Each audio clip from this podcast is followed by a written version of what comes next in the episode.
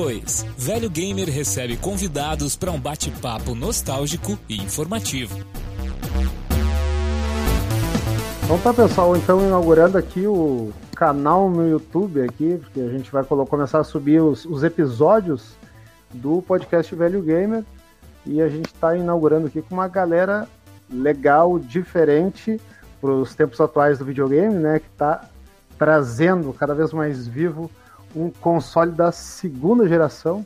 E a gente vai subir agora para o canal do YouTube, então, quadro Player 2, que é quando a gente recebe convidados do universo gamer aí para a gente conversar, é, trazer novas informações ou peculiaridades, enfim.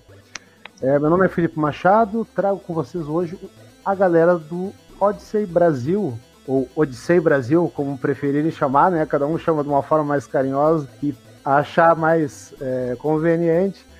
Eu, eu falo Odyssey, né? Mas aquela coisa da pronúncia a gente fica naquela dúvida, que nem a, a galera que cresceu jogando, botando no, no, Very Easy, né? E era o Very Easy, aquela coisa toda. As pronúncias de videogame são peculiares. Então a gente tem aqui hoje o Rafael Cardoso, o Márcio Rodrigues e o Ricardo Silva, todos eles representando aí o grupo do Odyssey Brasil, Odyssey Brasil. Cara, eu esperei décadas para conversar com outras pessoas sobre esse videogame, então sejam bem-vindos aí. Salve, Felipe. Então, é, a gente também esperou, né? Muito tempo, né? Porque a gente costuma dizer, o pessoal da, que tinha Atari sempre tinha alguém para estar tá trocando ideias, falando sobre jogos novos, recordes, e se você tinha o Odyssey ou Intellivision, você estava meio abandonado ali as traças, né? Exatamente. Às vezes, assim, às vezes eu andava, dava uma caminhada assim enorme para achar alguém. Ah, o cara lá tem o Odyssey. E hoje mesmo eu estava lembrando uma história, eu fui atrás de um, um rapazinho na outra cidade que eu morava, e andei, um cara morava longe, fui batendo palma nas casas, perguntando onde morava aquele cidadão, e aí achei, ele tinha um cartucho até que eu não conhecia, um jogo na época eu não sabia da existência, que era o Barão Vermelho, ele tinha emprestado para alguém, alguém roubou dele, enfim, são histórias bacanas da época, né? Mas é isso, é, é a introduçãozinha nossa é essa, vamos passar para os outros aí falar um pouco. Bom, a minha vida com Odyssey começou com um grande presente de aniversário, né, que eu ganhei da família e, e, foi fantástico quando eu fui na loja da Telerio para escolher esse meu videogame. Eu tremi entre o Atari e o Odyssey, justamente por causa disso. Todo mundo tinha um Atari. Mas quando você vê aquele teclado, quando você vê o Come Come, aqueles jogos, você treme na base. Cara, é um computador, eu quero ter um Odyssey. Saí da loja rindo à toa, que nem criança doida. É, foi fantástico para mim. Legal. Ah, aqui fala boa noite, bom dia, né? Porque eu não sei que hora que o cara tá, tá assistindo é. Então, bom dia para todo mundo, boa noite para todo mundo, boa tarde. é um prazer estar aqui, Felipe. E é um prazer estar junto com o Márcio, com, com o Rafa e com você, cara, e com todos vocês que estão assistindo aí ou ouvindo, né? E acho que não sei se você já tomei enjoado de ouvir minha história com Odyssey. Eu falo Odyssey, cara, porque eu cresci Odyssey, o videogame é, da filha. É, eu também falo, falo Odyssey também. Então você imagina, eu, eu é, em 83 eu morava perto do, do Campo de Marte, então eu fui agraciado com aquele show de raio laser da Philips num, na, naquela noite, né? Não lembro que dia que era, mais ou menos, é, era um dia de semana à noite, e eu não sabia o que, que era aquele raio laser. Depois que eu fui saber que era do Odyssey, e eu fui agraciado com uma chegada da Caixa do Futuro na minha casa com meu pai. Meu pai chegou com aquela caixa maravilhosa. Eu não tive, eu não escolhi, Márcio. Eu, o meu pai chegou com a caixa. A hora que ele chegou, ele falou: Filho, pode abrir. a hora que eu abri, eu vi ah. aquilo, eu falei, meu Deus, o que, que, é isso? E assim, eu já tava eu, um pouquinho. Escolhi. Do outro mundo, eu, eu, eu já tava um, pouco... né? eu já tava um pouquinho acostumado, é, porque a gente tinha um telejogo, né? Aquele super kit. Ah, chegou o, a ter um telejogo. É, o telejogo 3, super kit. E as pessoas, naquela época, isso era em 1982, quando meu pai comprou o telejogo. É, meu pai, inclusive, comprou no Mapping o telejogo. As No pessoas máximo. estavam acostumadas a ir em casa para jogar telejogo. Entendeu? Os amigos do meu pai, né?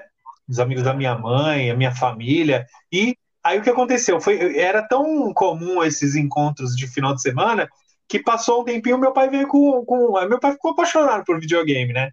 E ele veio com o Odyssey. E o Odyssey que meu pai comprou, ele comprou porque, porque tinha um cara que trabalhava com ele que tinha comprado um Odyssey também e falou: Glaucio, compra um Odyssey para que a gente possa trocar jogos.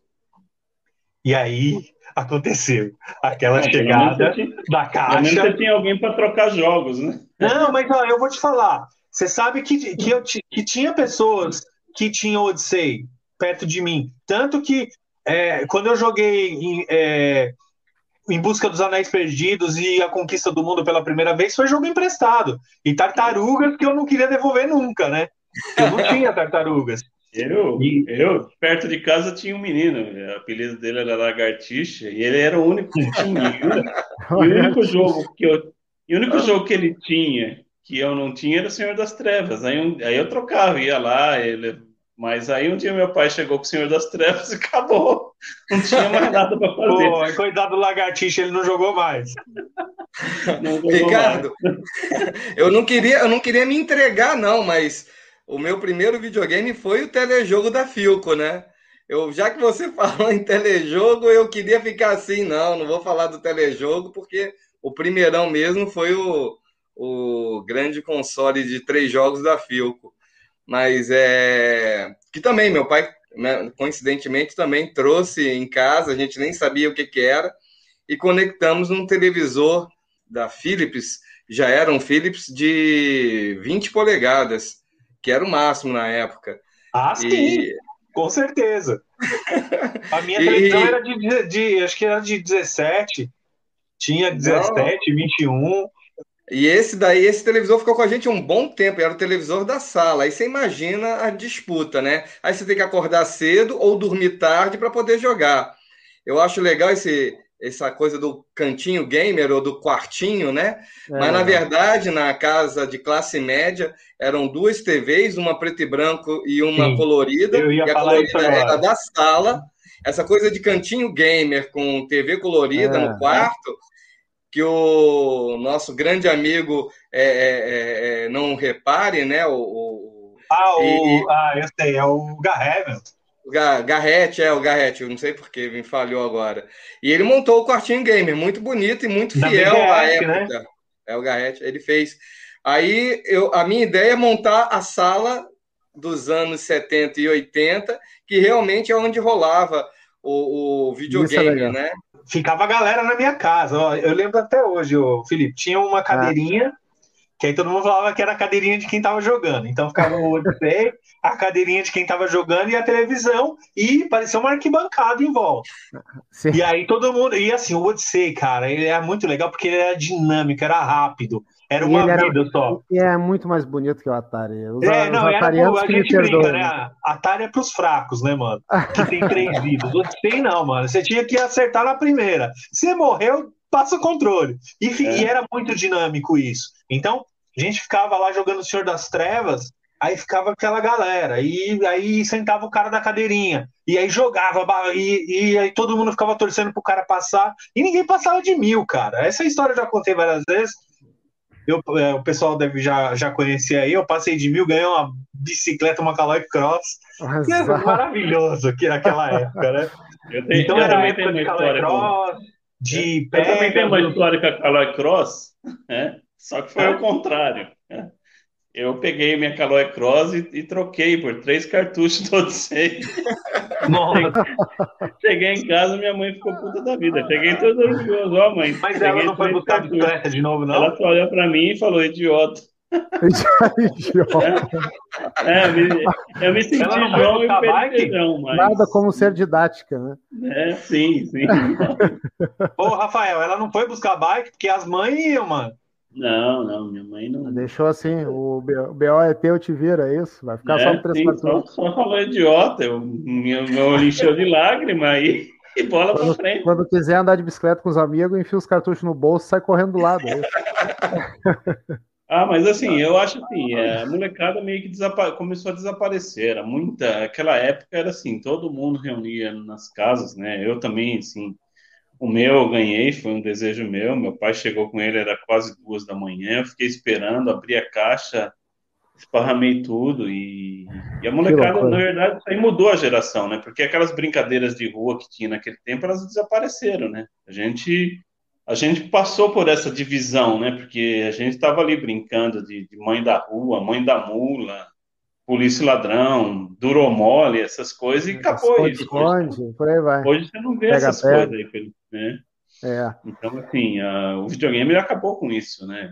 A tecnologia ela chegou e acabou. E hoje, sim, cada vez mais isolado. Você está do lado do seu amigo e cada um está conversando no celular com outra pessoa, né? Mas. Ah, isso aí é, é brabo.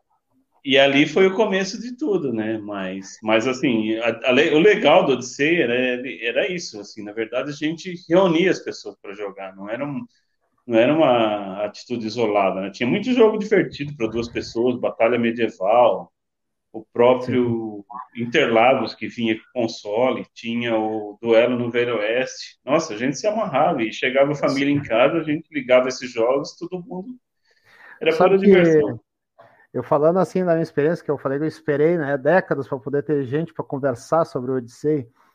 É, eu, tenho, assim, eu não tenho memória exatamente quando eu ganhei videogame, que eu sou de 83. Então, eu acho que eu comecei a. Mas ainda no final dos anos 80 ali, eu me lembro que eu comecei a jogar. E a minha primeira paixão foi o Come Come, né? E, e era, era engraçado assim que às vezes eu vi, tinha vizinhos do meu prédio que iam lá jogar comigo. E aí falava que, ah, esse aí é o, é o, é o Pac-Man, você, não, esse é o Come Come. E às vezes eu ia na casa deles e via o Pac-Man, eu chamava de Come Come Pac-Man deles. E, e só que o, o Odyssey ele era muito mais bonito, ele tinha um teclado, ele tinha um, um visual assim, bem anos 80, enquanto que o Atari, assim, ficava aquela, aquela tábua de passar né, entre o jogador e o cartucho lá, não tinha nada no meio, não tinha teclado, nada. Mas, claro, tinha uns jogos legais também no Atari. É, eu ainda achava os, os, joysticks do Odyssey muito mais bonito também, mais visualmente, Sim. mais elaborado, design e tudo mais. Mas eu, eu não tinha. É que nem vocês falaram agora há pouco, né? Às vezes tu descobria alguém, bah, fulano tem um amigo que tem um Odyssey.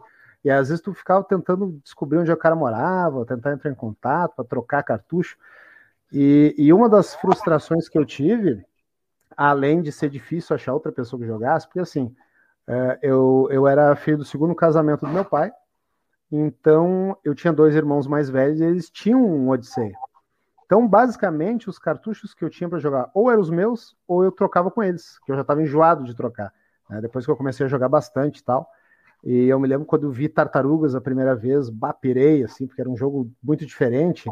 Ele começava diferente, ele não vinha um select game, na, na, se eu não me engano, ele entrava direto, né? Tinha uma animação. Uma animação. É, uma animação da tartaruguinha entrando num prédio, né? Uma coisa assim. É. Então, ah, esse aqui ah, era muito diferente. Quando eu vi Pachinko, Macacos Me Mordam, então eu fiquei louco, assim, porque eu tinha Interlagos, Come Come, acho que Serpente do Poder, uh, Defensores da Liberdade, e tinha alguns poucos, assim. Então, e de vez em quando... Ótimos jogos.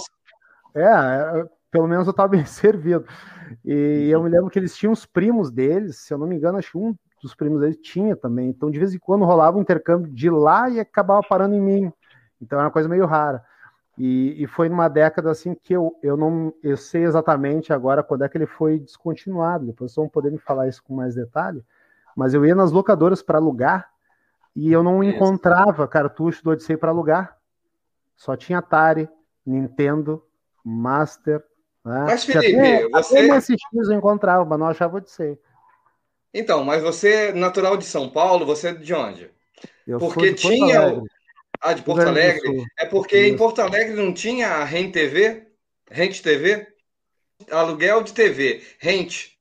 De aluguel. Ah, de, de rent, de, de alugar. Tá, rent tá, TV, é. Agora entendi, eu pensei que era Rent TV, não, não não, não. A, a, a Rent TV, ela alugava não só televisores, mas também cartuchos e consoles aqui no Rio. Então a gente tinha essa disponibilidade de poder alugar o cartucho junto com o console mesmo, além das locadoras que faziam também é, os locadores de vídeo, né? Que você podia pegar é, VHS, né? Você poderia pegar também o seu cartucho Atari, seu cartucho Odyssey. Você alugava isso com muita tranquilidade. Mas a, essa empresa, ela ficou um bom tempo com anúncios até no Globo falando que do aluguel das, dos televisores e aluguel do console hum. e de cartucho juntos. É, que eu era pequeno, então talvez se tivesse eu não enfim, eu não teria pedido para o meu pai, por exemplo. Mas as locadoras, assim, que a gente tinha cadastro né, pelo bairro, assim, todas, ninguém tinha mais o Odyssey. Então foi mais ou menos por aí que foi acabando, assim, a, minha relação com videogame. Claro que eu joguei muitos anos, mas chegou num ponto que eu comecei a pedir um outro videogame, porque eu não, não conseguia achar para vender, não conseguia achar para alugar, então, e nem para emprestar com um amigo, todo mundo tinha Atari, ou, ou já estava vindo os outros videogames. Então tem tudo isso aí, né? Mas eu fiquei assim. Eu, tanto é uma coisa que, que é interessante, que eu tive vários outros videogames depois, de várias outras gerações, todos eu vendi, e o Odyssey é o único que eu ainda tenho guardado lá na casa da minha mãe até hoje. E nunca quis vender ele, mas não, esse aqui eu não vou vender. E todos os outros eu mantive. Eu não sei nem se ele funciona, eu tenho que ressuscitar ele lá. Funciona, sabe que você tá falando uma coisa muito interessante, né? Quando você chega, por exemplo, depois de 85, porque a Philips ela foi muito é, a Philips era business, né, cara? Então era muito certinho. Quando a Philips percebeu que já não tinha mais mercado, ela começou a parar a fabricação do Odyssey, mesmo ainda ele, ele, ele vendendo. Tanto que tudo que era da Philips esgotou nas lojas. Sim. Entendeu? Por exemplo, para você ter uma ideia, em 86, no Natal de 85, eu queria, eu ia ganhar do meu tio um, um Em Busca dos Anéis Perdidos, a camisa do Rafa aí. Era o meu grande sonho ganhar esse jogo, cara. Porque ele veio na minha na revista de Aventura número 2 eu ficava olhando e deixa não parava um, de olhar. Deixa eu abrir um parênteses rapidinho. Vocês acreditam que eu descobri a existência dos Anéis Perdidos há mais ou menos uns, sei lá, uns 5 anos? Sério, cara? E quando eu vi isso, e quando eu vi isso aí, eu vi pelo site de vocês, que é, já deixa aí para nós aí, experienciaodissei.com.br. Isso, exato. Um dia eu comecei a pesquisar na internet e assim, cara, será que tem alguma coisa do Odyssey e tal? Comecei a pesquisar e achei o site de vocês. E eu comecei a olhar os jogos que tinham os anéis perdidos. E eu comecei a olhar, tinha tabuleiro, tinha ficha, tinha. Eu falei assim, meu Deus, como é que se joga isso? isso é uma das maiores curiosidades que eu tenho ainda de jogar na minha vida. Um dia, se de repente eu aparecer pelo estado de vocês aí, eu vou visitar só para jogar isso aí. ah, quer um café? Não, não, monta aí o tabuleiro, vamos jogar isso aí. Show, show. Ó, e o Rafa vai ser o nosso Senhor dos Anéis. Que o Rafa não. Não, não, não, não, não, não. Não, Rafa não. Lógico que não. Senhor dos Anéis, não, ele vai jogar com a gente, mano. Não, não, não, não, não. É, olha, quem mais joga, hein, Felipe? Rafa, porque a gente eu vou, fez eu vou te dar uma dica. De jogar o que mais isso. joga é o, é o Senhor dos Anéis que o Senhor dos Anéis ele controla o tabuleiro, falar. ele que determina, ele que determina quem são os inimigos, para onde os heróis vão. Então, o Senhor dos Anéis pode usar o poder dele para controlar o teu joystick, tirar o joystick de você. É fantástico. Então, quem mais brinca é o, é o, é o, é o Senhor dos Anéis. E o grande jogador aí é o Rafael Cardoso, que venceu uma turma grande. Né, a gente está brincando gente... do Rafael não ser o Senhor dos Anéis, que a gente fez uma experiência de jogo. Foi um final de semana maravilhoso. A gente Isso. fez essa experiência, jogou o Márcio e o Rafael, ele era o, o, o Senhor dos Anéis, né? E aí não ah. foi muito legal, não, porque o Rafael eh, tem um recurso que usa no jogo que chama possessão. Né? Então, a hora que você tá chegando lá no, no, no objetivo, que a gente lutava contra aquele dragão lá, passava, e a hora que você ia pôr a mão no anel, aí ele vinha com esse negócio da possessão aí, tirava o doce da criança. O Rafael, ó. Então, só para terminar, Felipe, eu tava falando do, do jogo, eu ia ganhar o, o Em Busca dos Anéis Perdidos, e meu tio não achou mais. E aí o que acontece? A Philips ela encerrou, porque a Philips ela tinha uma ótima relação com a revenda. Então você tinha é, por exemplo, a Gearonson, tinha é, a, o Mapping, a Mesbla, a Telerio, Jumbo Eletro, todas essas empresas tinham uma ótima relação com a Philips, e a Philips ela respeitava isso, e ela deixou justamente ela, ela parou de fabricar quando ela viu que tinha dado time o time que, que eu digo, é, inclusive numa, numa conversa com o Milton, que era o diretor da Philips, de marketing, ele diz: o timing é quando não haveria mais lucratividade no, nos cartuchos, porque você ganhava dinheiro, a empresa ela ganhava dinheiro nos cartuchos. Quando a Philips viu que é, o, o, os cartuchos de clones de Atari estavam sendo vendidos por menos da metade do preço de um cartucho da Philips, é, já, já, já imaginaram que ia, que ia parar, o mercado ia acabar, que ia ter que cair muito o valor e eles não iam ganhar mais dinheiro. Então, o que, que eles fizeram? Eles esgotaram, né? deixaram esgotar e assim terminou. E aí, a, a, a parte disso é que você, por exemplo, não achava para comprar, e as pessoas, por exemplo, tinham muito amigo que tinha Atari. Isso em 87, 86, 87. E os caras iam e tinham pela primeira vez um contato com o Odyssey na minha casa. Cara, o cara queria o Odyssey, só que não achava mais para comprar. Não achava. E o cara não queria tinha. porque pedia pro pai o Odyssey e não tinha. E aí ficava indo a galera que falava que o Atari era melhor na minha casa para jogar o Odyssey, cara. Isso Felipe, eu tenho que abrir um parênteses rápido aqui também, para contextualizar a questão do tempo, é porque você não. Você é um garoto. Então, o que eu tenho que dizer para você é que, é que, com certeza, de nós quatro, você é o mais novo. O que eu posso dizer para você é que o, o, o Odyssey, a Philips, ela conseguiu a coisa mais incrível no que se diz a respeito de videogames.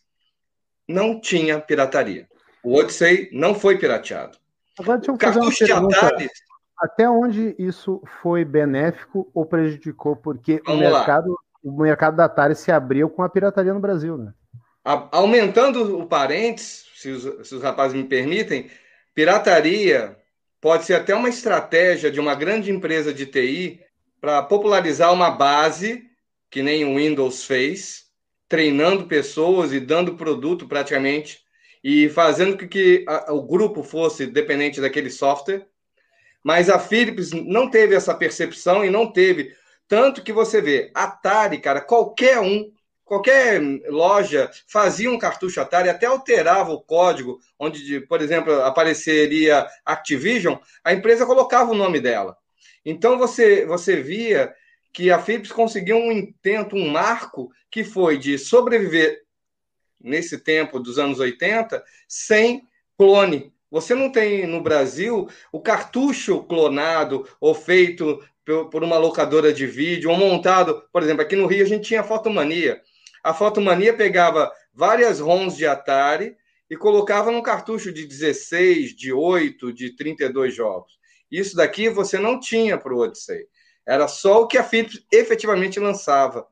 Então, essa hegemonia, verdade, da mesma forma. Minha, minha opinião é que, que o mercado não tinha interesse no Odyssey, essa é a verdade. Eu acho também, que, assim, também. Assim, eles visavam o Atari porque era lucrativo, porque as pessoas tinham o Atari, porque o Atari já vinha com uma fama do exterior, já se sabia, já se conhecia o que era o Atari, o que era o Odyssey.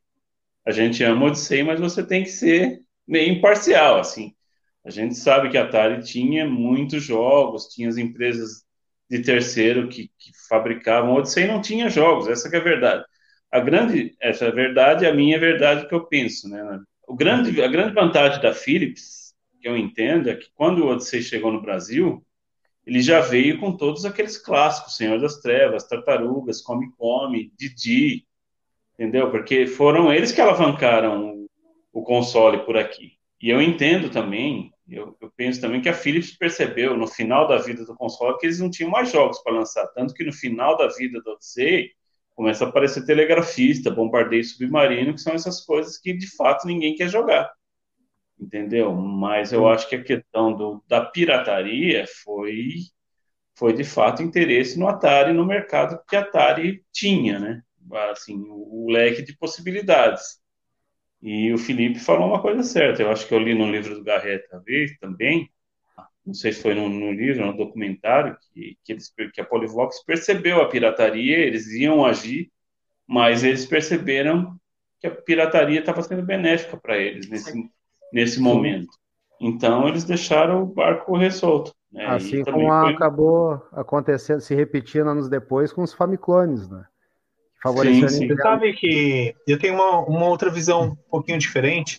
Por exemplo, quando os caras faziam os clones de Atari, a, o grande diferencial da coisa aí se chama Philips. A Philips era a maior empresa de eletroeletrônico do Brasil, né, do mundo, inclusive, naquela época. Então, o, o que acontece? Quando você chega uma, uma de 82 a 83, que esses videogames estão chegando, então chegava Atari pelo Paraguai, né? E o que acontece? As empresas começaram a montar os clones. Né? Então você tem ali a, a, a Dynavision, você tem é, CCE. CCE, você tem várias outras empresas. Então, por que, que, que eles fizeram isso? Eles montaram. A gente, a gente sabe o quanto é difícil, por exemplo, o Odyssey.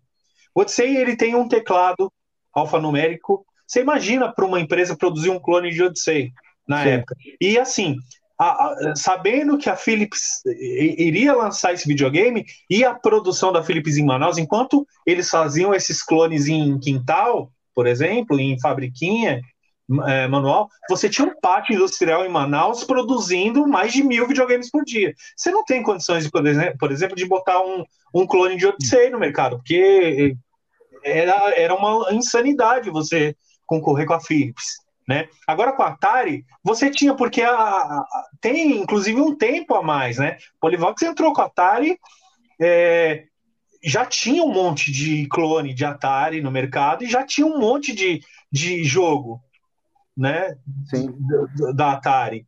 De, da, aliás, dos, dos clones. Inclusive a campanha da Atari, que o Washington Oliveto diz, ele é, é, fez, ele diz assim: está chegando o Atari da Atari né? Então, é por causa dos clones, né? Então a gente Sim. tem, assim, era impossível você produzir é, jogo para Odyssey. Jogo não, um, um, um, clone de Odyssey que pudesse ter lucratividade. Tanto que a Philips, ela não tinha lucratividade como console. O console era bem mais caro do que o Atari para ser produzido.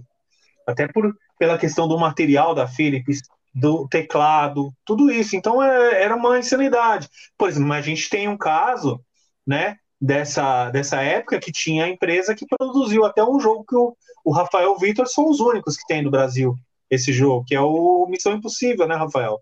Que sim, era, sim. era produzido por uma empresa que não era a Philips, uma empresa chamada Ectron, aqui que ficava em São Paulo, perto, aqui em Santana, né, no bairro de Santana, em São Paulo, que fazia jogo para MSX.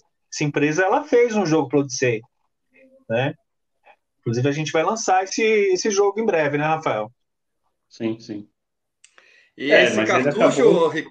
e esse cartucho, ele tem uma característica que ele parece até aquele cartucho branco da CCE, né, Ricardo? Ele é quadradinho, ele não tem a alça, esse da Viagem Impossível, esse, esse exemplar do Rafael. Você tem ele, ele fácil aí, Rafa? Tem, vou me doar um pouquinho. então, isso é para você ver como era a característica dos, dos cartuchos Odyssey, né? E como era fácil fazer case para os cartuchos do Atari. Tanto que esse Electron que o Rafa vai mostrar agora, ele, ele, ele parece, ele tem uma semelhança muito grande com os cartuchos brancos da CCE. Que até no, se você puder, se ele puder aproximar da câmera bem, você vai ver as semelhanças ele só tem um encaixe, um entalhe para fazer um encaixe no slot do Odyssey, mas o resto, cara, ele é muito, muito parecido com o cartucho CCE é, original. Sim. Uma coisa bem curiosa, o... Ah, é, é, é, ele tem, ele tem um acabamento meio zoado, assim, né? Que, Rude, é porque, né? É, por que, que eles tiveram a ideia de fazer assim? Uhum. Ah, não tinha como fazer injeção de case naquela época, né? Eu imagino que, que eles devam ter é usado algum outro processo, tipo de alguma coisa que já estava lá e, e, e, como que se diz? Eles adaptaram o molde, né? Com certeza foi Esse jogo aqui, esse jogo, quando eu, quando eu vi ele no Mercado Livre, assim, ele, é, ele era desconhecido da comunidade do C, ninguém sabia da existência dele. Só diz o nome do jogo para mim de novo, é, por favor. Missão Impossível, são dois jogos, Missão Impossível, Viagem Programada. Uhum. E aí eu vi, eu vi num leilão do Mercado Livre, tava lá e falei, ué, mas que, porcaria é essa? Aí eu fui vendo, olhando a imagem, e, e aqui, aí tava escrito, compatível com Odyssey, fiquei meio, assim, mas aí eu vi, ele tem essa língua, essa, essa entrada aqui, esse encaixe, que é típico do cartucho Odyssey. Aí eu falo, só pode ser, né? Comprei e depois a gente vê o que, que é, né? Vamos rezar para funcionar. Aí Sim. botei e, e, beleza, funcionou. Glória a Deus! É. E agora, Mas, o jogo novo. O jogo novo para a comunidade é legal que depois, assim, eu, eu preciso pedir para uma pessoa quem pudesse fazer o dompar ele para gente, para a comunidade ter a rum do jogo, né? Sim, claro. Aí mandei lá para o Espírito Santo. O cara demorou seis meses para me devolver, eu não dormia. Falei, devolve meu jogo. né? Mas enfim, um dia ele voltou para casa. Mas eu queria perguntar já para vocês, para a gente entrar mais na parte de hardware, então, do, do, do Odyssey, o que, que diferencia ele do, do Atari, assim, que era o concorrente direto, né, na época, assim? Quais eram as limitações e, e, por exemplo, eu já vi num jogo de vocês, né, depois a gente vai falar do, do Floresta Assombrada, que eles conseguiram botar final no jogo, né, isso é incrível para um jogo de Odyssey. Então, é, o que, que dava para fazer na época com o Odyssey o que que, e o que, que dava para fazer com o Atari e o que, que não dava para ambos, que se consegue agora, por exemplo, que é colocar um fim no jogo. Na verdade, se podia naquela época. Assim, o problema do o principal problema do Odyssey é que assim. Ou não tinha esse conceito eles, de final, né? Eles não tiveram essa visão mercadológica da coisa, de, da importância de gráficos, porque assim, eu gosto da, amo Odyssey, o meu console preferido por uma margem folgada, mas eu gosto muito da segunda geração. Então, assim, eu fico acompanhando, acompanho o que acontece lá fora, vejo, e assim, eu entendo o que aconteceu. Tinha aqueles consoles, foram os primeiros consoles foram lançados, Studio 2, Channel S, o, o Atari 2600 e o Odyssey. E aí entrou o Intellivision no mercado. Eu acho, minha minha opinião, talvez, eu sinto que o, o Intellivision ele fez a Atari despertar, porque a Atari era uma empresa só de videogames. Eles dependiam disso. E então foi a partir daí que eles começaram a buscar solução gráfica, solução de e o Odyssey ele tinha, você você que teve Odyssey você conhece, barulhinho aí. Desculpa, gente. tá na hora da missa. É casa é casa é. de velho, desculpa. O Odyssey ele tinha um, ele tinha um, uns ele tinha incluído nele uns caracteres gráficos, que são aqueles hominhos, árvores, aquelas bolinhas, que todo mundo que, que tem Odyssey conhece. E, o, e, os programadores, ou o principal programador, que era o Ed Averetti, é, inclusive eu tive a oportunidade de conversar com ele também, ele se valia muito disso, né? É, então, Odyssey, muitos jogos dele, principalmente os primeiros, eles ficaram com uma cara muito semelhante, né? E a Atari, ela percebeu, ela foi percebendo o mercado, eles precisavam daquele mercado para sobreviver, e aí eles começaram a aprimorar os gráficos, começaram a licenciar jogos. A grande sacada do Atari, pelo que eu entendo, foi o licenciamento do Space Invaders, né, e posteriormente do Pac-Man, que fez o console deslanchar, entendeu? E a, e a Magnavox, na verdade, ela tinha quase chegado a desistir do Odyssey. Então, assim, é, o Ed Averetti, eu entendo que ele viu um mercado para ele, entendeu? Vou, vou ganhar dinheiro aqui, vou pôr jogo rápido no mercado e vou ganhar um dinheirinho aqui. E ele tinha os primeiros jogos, são bem, bem toscos. Não sei se você chegou a ver, pega o dinheiro e corra. É, teve muita coisa que eu tive acesso só com as ROMs, né? Na época, é. como eu disse para vocês, eu tive muita dificuldade de encontrar outros jogos. Então, depois que eu vi a lista de, de ROMs na internet, por exemplo, fora o que não tá lá, eu vi que o, a biblioteca era bem grande até. Né? Pro, sim, pro sim. Um, um, videogame que era difícil tu achar um, um colega de 60 escola. Jogos. Né? 60 jogos. 60 hum. oficiais. Isso. E sim. muitos outros virão. Mas me diz uma coisa, esse, esses 60 jogos, isso inclui Europa? Estados Unidos? Não, Europa tem uns, uns exclusivos, inclusive eu posso mostrar aqui depois. Uhum. É, inclusive, o console Videopack da Europa ele tem mais possibilidades de, de processamento que o nosso Odyssey. Então, tem jogos que, que rodam lá que não conseguem rodar. Ah, só com, com, com emulador, vamos dizer assim, aí dá. No emulador e às vezes nem no emulador. Tipo, tem um jogo de gamão, é, eu vou mostrar ele depois, que ele realmente só roda no, no Videopack. Assim, o tempo dele é crítico, né? Pelo menos é gamão. Não vai fazer muita falta. Ah, sim. É engraçado, assim, outra coisa engraçada é que naquela época, assim, os primórdios dos videogames, acho que eles criaram um videogame e não sabiam o que fazer depois disso, né? Que jogos nós vamos pôr? Tanto que eles começaram, a maioria deles começou a seguir o caminho do Pong, e eles ficavam muito com dama, assim, o Odyssey tem um módulo de xadrez, eu tô com ele aqui, é, isso é uma coisa que demorou muito, foi a criatividade nos videogames, porque é. muita coisa tentou se passar do tabuleiro para a tela do videogame, eu acho. Né? Esse né? é o modo de xadrez, entendeu? Eu, eu entendo que isso aqui, eles achavam que ia ser um grande negócio, ah, xadrez, xadrez. É, isso aqui era quase o preço de um console, você, você vai pagar, você pode jogar, comprar um monte de jogos legais, você vai comprar xadrez. Pode ser tinha jogo da velha, né? Você, você pagar, né? comprar você um pagar cartucho, 200 reais no cartucho, no negócio você pode riscar ali o chão com, com um tijolo. Né? É, mas é. a gente está olhando também como com a visão de hoje, né? Mas você imagina, é. para aquela é, época, cara, quando, quando você olhava o jogo da velha no, é no Odyssey, você pensava, porra, dá para jogar na tela! Não, sim, olha só. Né, velho? É o que eu digo, assim, primórdio, né? Eu leio você até na imagina, Você imagina eu, moleque, 17 anos, tarado por xadrez. Quando eu vi, quando eu, olha só, eu, eu, eu sempre fui maluco, né? Então eu olhava a embalagem do Odyssey e olhava o lado. Aí eu tô lendo de uma forma muito clara, tá lá, é, Chess Computer, ou Computer Chess, alguma coisa assim. Ué, tem? Aí tudo bem. Aí aqui no, no Rio, a gente tinha uma coluna de videoguia em que o autor, também meu xará, Márcio Eurich, ele levantou uma lebre lá sobre a questão do xadrez no, no Odyssey. Eu falei, não, tem, mandei foto, mandei até uma reportagem da Veja falando sobre a capacidade do xadrez com do ser jogado no Odyssey com um módulo.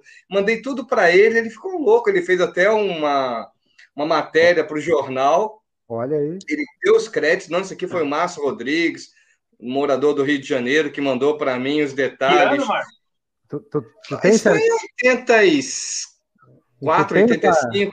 Eu vou pegar isso, que, eu, te, que eu, eu vou muito na Biblioteca Nacional e eu consigo achar muitas coisas pelo que, que foi microfilmado. Ah, só sim. que só que as minhas visitas na Biblioteca Nacional são muito limitadas, né, por causa da questão de tempo. Eu agora estou entrando de férias e pretendo voltar. Olha lá, que lindeza, o, o, o módulo de xadrez. E eu, eu pretendo ir lá para pegar justamente essa postagem que o Márcio Eurich me autorizou a postar em Facebook, uma página de internet, as matérias sobre o Odyssey, que ele escrevia na coluna Videoguia. E a minha ideia é falar justamente sobre isso. E eu ficava louco. Eu, eu era fã de xadrez e tinha um console que jogava xadrez na minha mão, aí eu tinha que jogar de qualquer jeito. Ah, tanto tem, que né, hoje eu tenho. Fala, Ricardo. Você tem, né? Você tem tenho, tenho, né? tenho. Só falta só o videopack.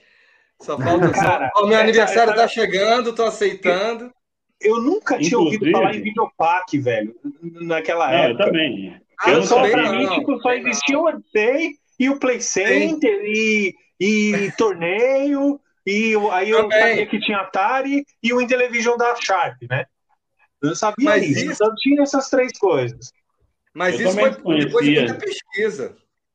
Isso eu consegui como moleque, como eu era fã de xadrez, você começa a estudar e ver máquinas que jogam xadrez e, e o Watson está no meio, cara. Ele é uma máquina lenta, obviamente, ele tem, ele não tem aberturas decoradas, ele não tem é, mudanças de jogo, meio de jogo final de jogo, mas mesmo com a limitação ou com a demora de processamento, é, a minha curiosidade como enxadrista ficou muito aguçada na época de querer brigar com a máquina aí. Eu Mas, tenho assim, um tabuleiro na minha sala de jogos que reproduz esse tabuleiro. A gente, fala de velocidade, a gente fala de velocidade de processamento hoje, mas naquela ah, época era o que existia, né? 100 mil instruções do... por segundo. Ah, tá na embalagem do, do Odyssey. Imagina você, imagina, você conceber um computador que eu sou da época do TRS-80, conceber 100 mil instruções em um segundo. É uma coisa assim absurda. Ele poder fazer cálculos tão rapidamente, né? Pi, por exemplo, para calcular, ele levava só 15 minutos. é, tá, é que nem eu, no papel e caneta. Ainda você tá bom, mano. Eu, se deixar três horas, não sai. Mas, mas, assim, né? Eu, eu também desconhecia totalmente a existência de módulos. Inclusive, eu, eu não peguei a caixa porque ela está guardada num lugar, mas tem esse módulo de xadrez.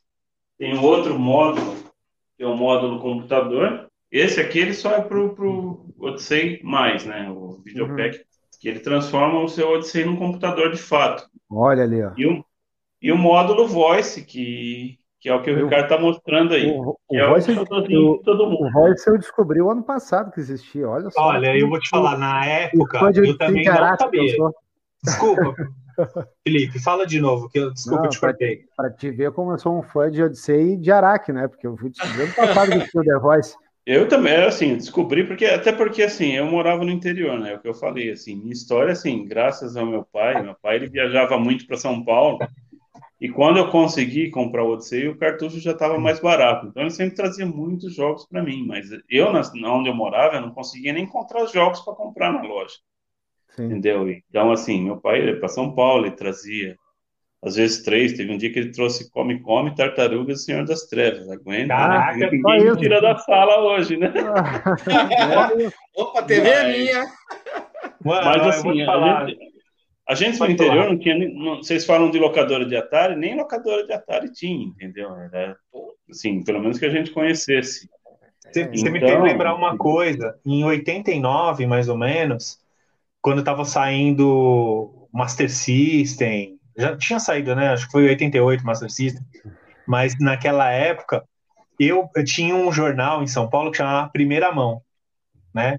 Esse sim, jornal sim, era como se fosse o Mercado Livre, né? Uhum. Hoje, para a galera entender. Então, sim. só que na época era tudo jornal. Eu lembro que eu ficava olhando para comprar jogo de Odyssey, cara. Então eu ficava é, riscando, fazia um círculo, né? E depois ligava para a pessoa para ver quanto que ia fazer o jogo. Às vezes eles colocavam o valor. E o meu Tartarugas é assim, né? Inclusive, a gente estava falando das locadoras daquela hora. Eu tenho bronca das locadoras, porque na semana que eu ia ganhar Tartarugas, porque meu pai sempre comprava os jogos, né? Meu pai descobriu a locadora. E aí o que aconteceu? Ele foi e alugou Tartarugas. Era muito mais barato, porque o jogo era caro, né? Eu não ganhei tartarugas, cara. Ô, Ricardo, aqui no Rio era o Jornal Balcão. O Jornal Balcão é, você tinha que comprar ele, por exemplo, quarta-feira de manhã, correr para o telefone e já ficar garimpando. Odissei, Odissei, Odissei, Odissei. Não, o senhor tem o Senhor das Trevas, vou buscar, não sei o que. Ah, mas tem que ser agora, senão eu vou vender, não sei o que. Já tem. O cara, o cara, você pegava o jornal às 8 da manhã, o cara, não, já tem uns cinco telefonemas. Pô, como? Eu devo ser o primeiro, te acordei. E o cara já jogava essa para você apressado. Nossa, é. para comprar no Rio de Janeiro deve, devia ser uma dificuldade, né, Márcio? Porque eu não, nunca sim. vi, né, mano? O cara não, já ligou 232 pessoas antes de você, né? Mano? Sim, sim, tinha isso, cara. Eu ficava desesperado. Porque, vou ser sincero, jogo pra gente, né, é, era no máximo jogo novo uma vez a cada mês ou dois meses. Não era uma coisa assim porque o jogo realmente Exato. era efetivamente caro. O jogo usado, bem ou mal, você podia oferecer, pô, cara, eu te dou um jogo de tabuleiro e, e mais uma volta em dinheiro, ou te dou uma outra coisa. Entendeu? Eu você consegue... War, velho. Eu troquei, eu troquei dois, War 1 e War 2 com quatro jogos de Mas isso foi em, já na década do no final de, de, no começo de 90. Né? E é uma bicicleta. Ah, mas, mano, eu, eu não me arrependo de ter trocado. Eu não, eu não me arrependo de ter trocado o War, não, velho. Porque eu lembro que eu peguei uns jogos bem legais, cara. Ah, sabe? Não, oh, eu, tinha, eu tinha seis jogos de Odyssey só, cara.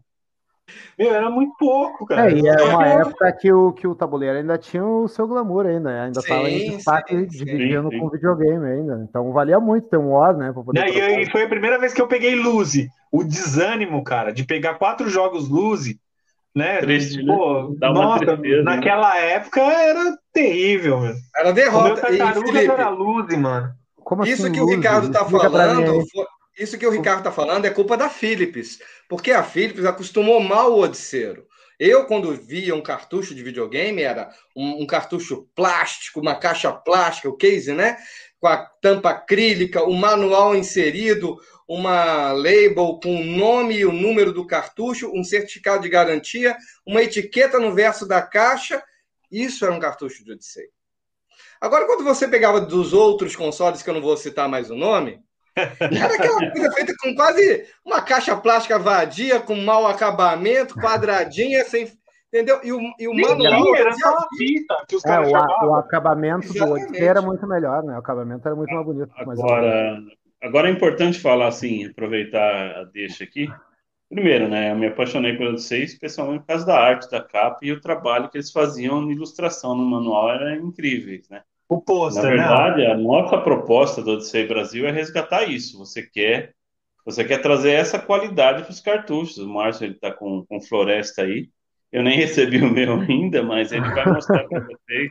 Então, na verdade, assim, a gente quer que o... Pode falar. Desculpa a minha ignorância, mas o que, que o Ricardo está falando que era o trocou por três jogos que era Luzi. Luzi é quando é... não vem no, não vem na caixa, é só o cartucho. É que assim, Atari era tudo Luzi, né? Ninguém chamava de vamos, vamos, vamos, dar o glossário pro, pro Felipe aí. Fala, Rafael. Aí fica de tiozão, mano. Deixa eu... Não, mas é isso, né? O que a gente quer, o que a gente quer é resgatar essa, essa emoção de você pegar o cartucho Odyssey e sentir como se fosse produzido na época, a Odyssey Aventura. O trabalho que a gente vem desenvolvendo é isso, né? Não é simplesmente, ah, nós vamos botar essas porcaria aqui no mercado para ganhar dinheiro e. Não, a gente quer porque eu, eu coleciono, entendeu? Para mim, eu quero um negócio que seja compatível ao que era feito na época. Tá, né? E agora, pra... antes de a gente começar a falar do grupo de vocês aí, tá? Eu só queria tirar algumas dúvidas com vocês aí. Não sei se vocês sabem de cor isso, mas enfim. É, o que, que o Odyssey tem de, de processador e, e memória? Não sei, ah, essas coisas eu não me atento, não. E eu faço jogos, eu deveria do, fazer. É um Intel. Mas, mas Intel. eu não me atento, não. Assim, é, é, é, é na verdade, ele é o 8062, eu acredito, né? Ele tem 8, um processamento... 8048. 80, é, 48. Ah, é 4048, isso. De 4 bits, né, Rafa? E ele tem, lógico, limitações para número de cores na tela e canais de áudio, acho que só no máximo um canal, um canal, um canal só. É mono. Né? Então, né? é, a placa mãe é tudo on-board, né? No Odyssey você não tem nada, é tudo tudo na mesma placa mãe. Você não tem como fazer expansão disso, até do, da capacidade de processamento dele.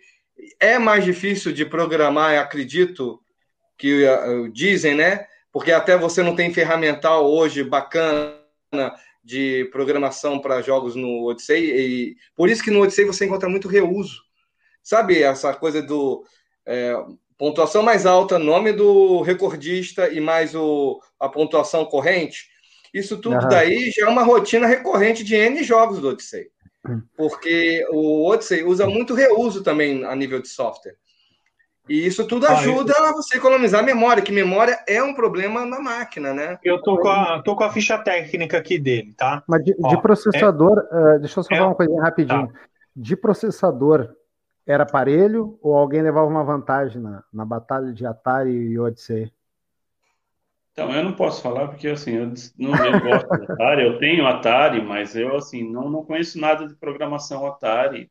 Assim, o que se vê na época é o que eu falo, assim, eu até comecei a programar porque é, o pessoal ria, seu idiota, comprou um Odyssey. né?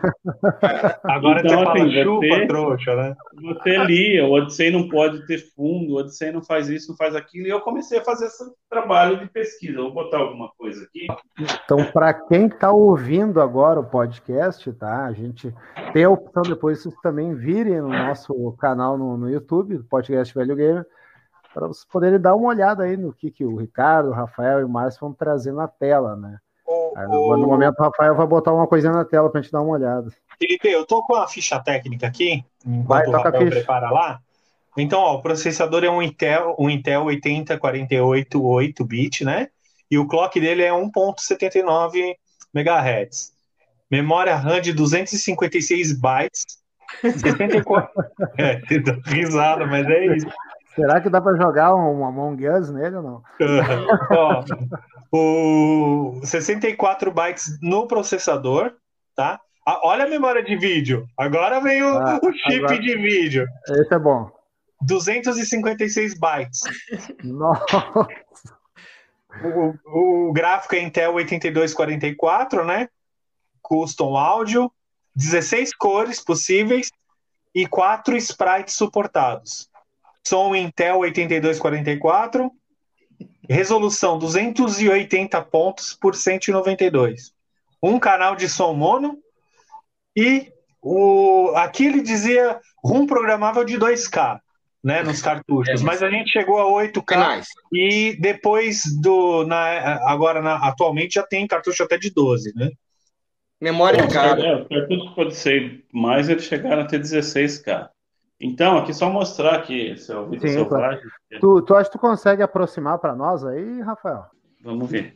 Tem que ter cuidado para não despencar nada aqui. Ah, sim. Que depois não acha peça de reposição.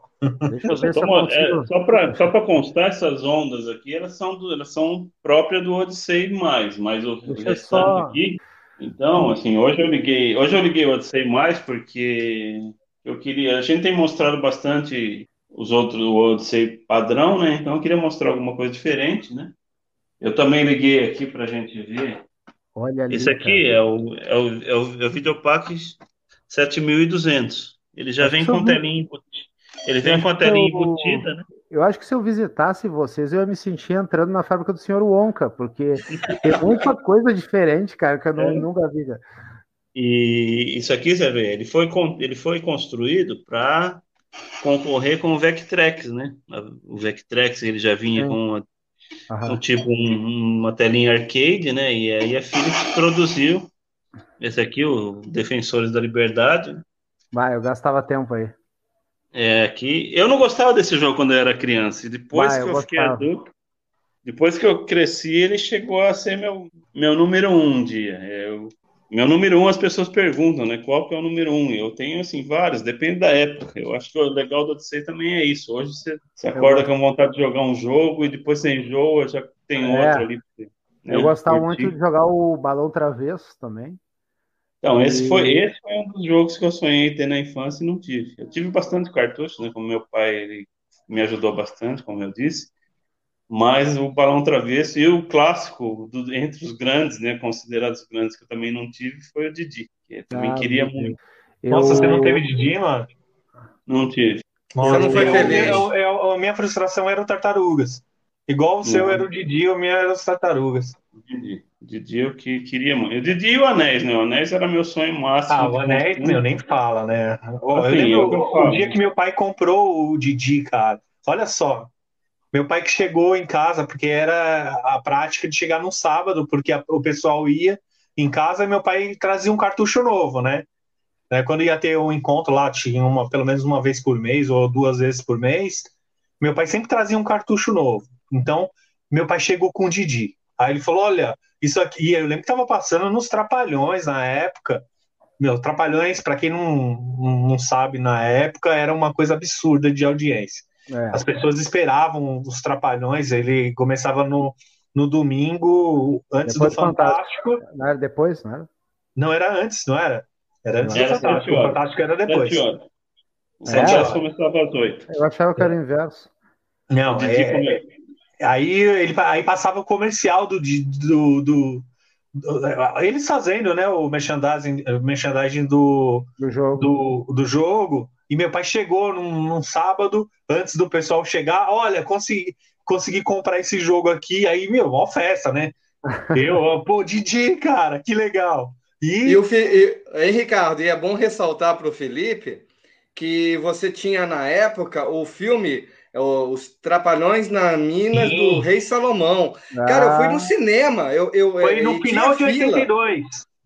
Eu tinha, tinha filas horríveis para você entrar no cinema. Você nem pensava em comprar pipoca nem nada, porque você já queria correr para a sala de exibição para ver os Trapalhões. Existia uma tradição no Brasil, por exemplo, nas férias, todas as férias, duas vezes por ano saía um filme dos Trapalhões. Então os caras produziam dois filmes por ano, cara. Era um absurdo isso. Imagina pro, pro cinema brasileiro na época, né? E aí saiu o Didi na, na, na, Didi na Mina Encantada, que fazia associação com, com, com o Didi nas Minas do, Rei Salomão, Salomão, e depois também da, não, não, da, da Serra corri, Pelada. Só né? corrigindo, corrigindo, era Serra Pelada, não Minas do Rei Salomão. Era, Didi não, tinha Minas Pelada. do Rei Salomão também, né? Não tinha. Sim, mas o gancho, o gancho utilizado foi a Serra Pelada. Né? Sim. Na época estava tendo corrida do ouro e todas essas coisas. Né? Ah. Né? Sim, Exatamente. Sim, e aí o, o, o, o Didi, cara, o Didi, meu, foi incrível. Isso, olha só, meu pai chegou e falou: Não, os caras falaram que esse jogo aqui é difícil de jogar. tipo assim, meu, é tudo meio parecido, né? Mas na época, eu tava acostumado a jogar Come Come, já na série, meu pai falou: aí tem um, o vendedor me falou que ele é um pouco mais difícil. Ele é um, um jogo mais complicado. E não, na verdade ele era difícil mesmo, né? Mas Sim. nada de, de tão diferente dos outros, né? Ah, era mais um jogo muito legal, cara. Eu gostava muito de jogar. Ele... É... Pode falar, Rafael.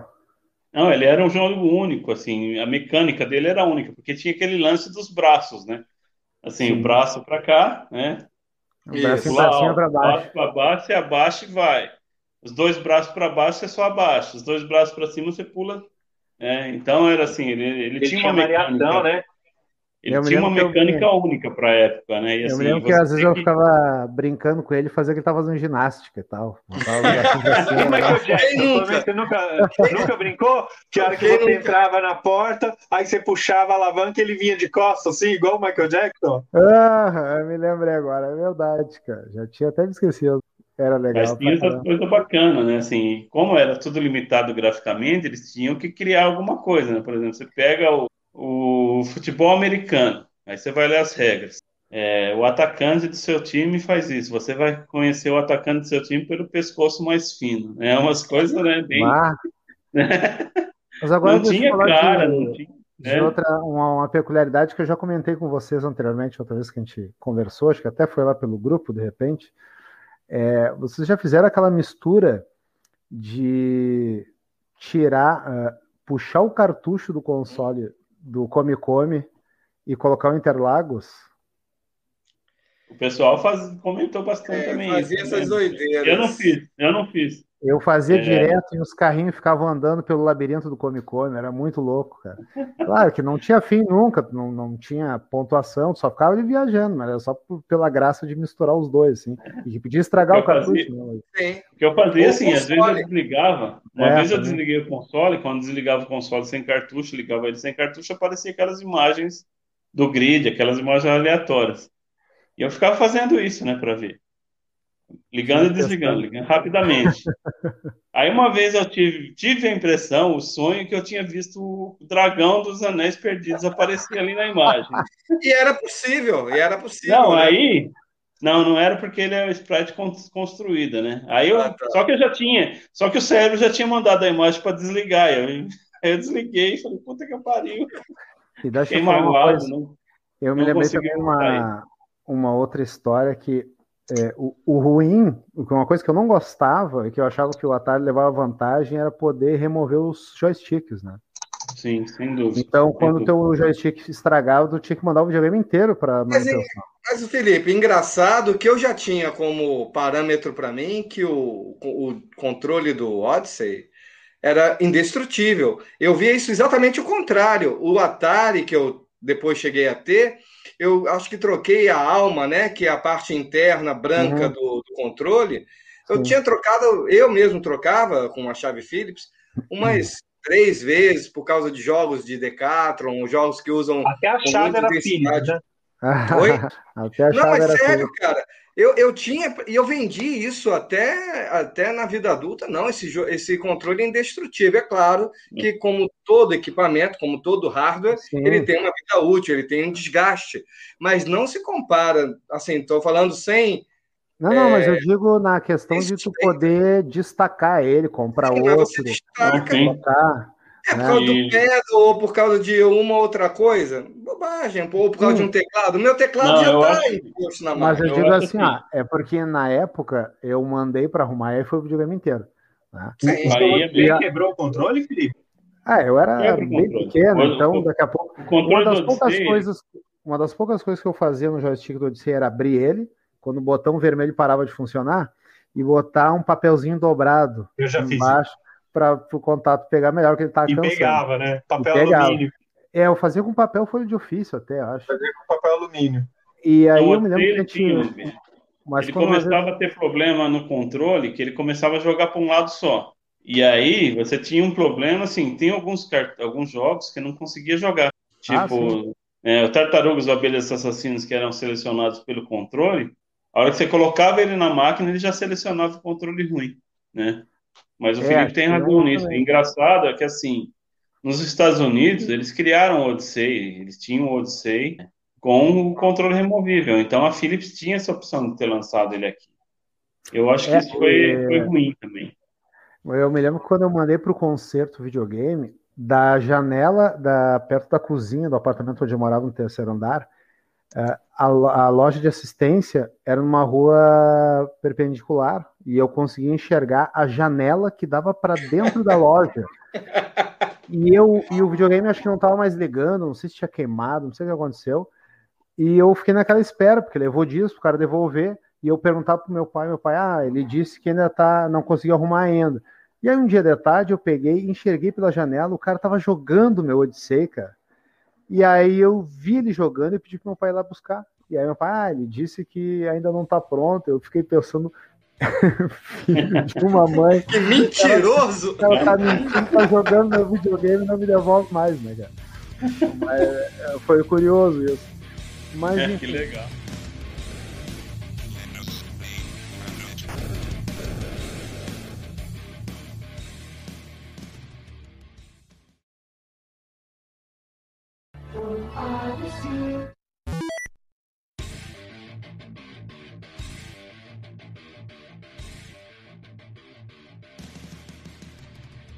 Vamos, vamos falar do grupo de vocês, então. Como é que foi, é, como é que vocês se juntaram aí? Começou a, a iniciativa aí do Odyssey Brasil, né? A criação do site, os projetos, tudo mais. Como é que vocês, não sei se todos já se conheciam antes ou como é que foi? O primeiro, assim, o Odyssey Brasil ele começa lá atrás. O Vitor, inclusive, não conseguiu entrar hoje, né? Ele, ele na verdade, foi ele que basicamente fundou a coisa. Né? Na época era Yahoo Groups, né? E assim, e só que não tinha não tinha essa, essa divulgação. Então, assim, você tinha que ser encontrado ou ou alguém ou você achar os caras, né? E, enfim. E o grupo a gente começou a idealizar ele ali, né? Isso foi ali nos, no, no início do ano 2000, né? E depois, na verdade, o grupo deu um Yahoo Groups próprio foi se acabando, né? E a gente foi meio que se distanciando, falando pouca coisa. Eu segui fazendo os trabalhos, né? Eu continuei assim com ideias que eu já tinha da época de fazer os jogos e fazer a revista, né? E outras coisas, mas tem um monte de, de plano e mas não dá para fazer tudo também. e e aí a gente foi conhecendo o pessoal, né? Depois passou o tempo, a gente foi reuniu o pessoal, o, o próprio Vitor fez um encontro na, na PUC em São Paulo, tá? E ali a gente já teve a oportunidade de ter uma aproximação maior. Ali a gente já estava com o WhatsApp, né? Quando foi em 2017, a, Sim, a gente já estava com o WhatsApp. Exato, é. O Ricardo já tinha, o Ricardo formou o grupo do WhatsApp e aí a gente foi foi trazendo pessoal, né? Eu falei, ó, tem um cara lá no, no Rio de Janeiro, ele tem um site lá do. Na época eu não conhecia o Márcio, eu conheci o trabalho dele. E eu falei, chama ele pro grupo também, que o cara é fanático, né? Eu, eu lembro quando eu convidei o Márcio, eu mandei uma mensagem para ele no Messenger do Facebook. Isso. Eu falei, oh, você não quer entrar no, no, no, nosso grupo, não, de Odyssey? Pô, eu quero. Isso foi em 2017, né, Márcio? Isso, começo isso. de 2017. É, e, uma coisa legal de lembrar, Rafa, hein, Ricardo, é quando eles me chamaram para. Isso já depois, né? É, para um evento em Cambuci. Ninguém acreditou que eu ia, eu, eu tô sabendo disso, mas eu fui. Falei, cara, eu vou de qualquer jeito, vou andando para São Paulo, mas eu vou me encontrar com esse pessoal. O Márcio ele vai, até no nosso encontro em Ribeirão Preto ele foi, né? Depois o Léo fez o encontro em Ribeirão, que foi uma maravilha. A gente jogou bastante anéis, a gente Era encontro gente... só, do, só do console, não era de videogame em geral. Não, não, só de Odyssey. Sim. E aí começou a se criar essa, essa comunidade aí. Então, aí o que aconteceu. Aí, eu não era do Odyssey Brasil ainda, né? Na, na, verdade, eu tinha feito um site em. Mais ou menos. Deixa eu ver que data que é o, o primeiro post aqui. Eu até fiz uma matéria essa semana, eu não, eu não lembro, é de 2009. Em 2009 eu fiz um site, inclusive ele está no ar. Se você uhum. colocar o Odyssey Brasil, ele vai chegar lá, é um blog do, do Blogspot. Eu tô com ele aqui na tela. Peraí, deixa eu ver se eu mostro para vocês aqui. Ó, esse foi o, o site que eu fiz. Já existia, na época, um site de Odyssey que chamava Odyssey 2000. Uhum. Era isso, né, Rafael? Sim, o Marcelo, era do Marcelo Ribeiro. É. Ah, não, eu abri aqui no meu computador, inclusive já está até nos favoritos. Acho que foi esse que eu achei primeiro. ah, então, mas, beleza, mas é, ele serviu de base para o experiência, né?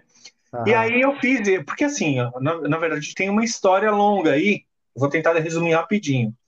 Eu, meu, sempre fui apaixonado por Odyssey absurdamente, sabe, cara?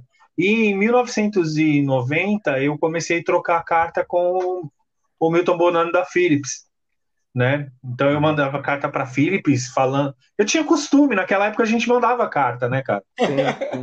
Eu, eu mandei uma carta para Philips falando da paixão pelo Odyssey e tal. Aí a primeira carta que eu mandei para Philips, a Philips me mandou todas as Odyssey Aventura. Eu falei, Olha, nossa. Sem pedir, não pedi nada. A Philips me mandou todas as Odyssey Aventura. Eu falei, olha, oh, e, e, eu lembrava do comercial do, do Homem do Espaço, né? Homem do, do Futuro. Homem do, do, Homem do Futuro. Aí eu, eu mandei depois um. Uma carta dizendo, pô, se eles não conseguiriam, na época já tinha videocassete, né? Se eles não poderiam gravar uma fita de VHS com os comerciais do Odyssey. Uhum. E aí ele mandou eu ir até a agência, já estava conversando, né? Ele falou para que eu fosse até a agência de publicidade que era na Vila Mariana, aqui no bairro de São Paulo, né? Do Odyssey, do, da, aliás, da Philips. Aí eu fui, para minha surpresa, na hora que cheguei lá, não era só a fita, todo o material da agência de publicidade do Odyssey eles me mandaram. Olha. Né? E falaram, e assim, eles nem sabiam que eu, que eu, que eu o que, que eu ia fazer. Eu, tra, eu é, naquela época, eu, eu, eu pensava, poxa, o sonho era ter todas as artes dos, os manuais dos cartuchos, porque eu queria de alguma forma um dia é, levar isso para todo mundo, né? Então, olha, isso em 90, mano, 91, Sim. né? Nem, nem imaginava de internet, nada disso. Né? Eu imaginava que uma forma eu ia fazer de das pessoas terem isso, entendeu? Manter Não sabia vivo, né? como. Né? É. Aí eu, eu, eu comecei a trabalhar com com site, né, com, como web designer, e eu falava para mim mesmo, eu preciso fazer um site de Odyssey.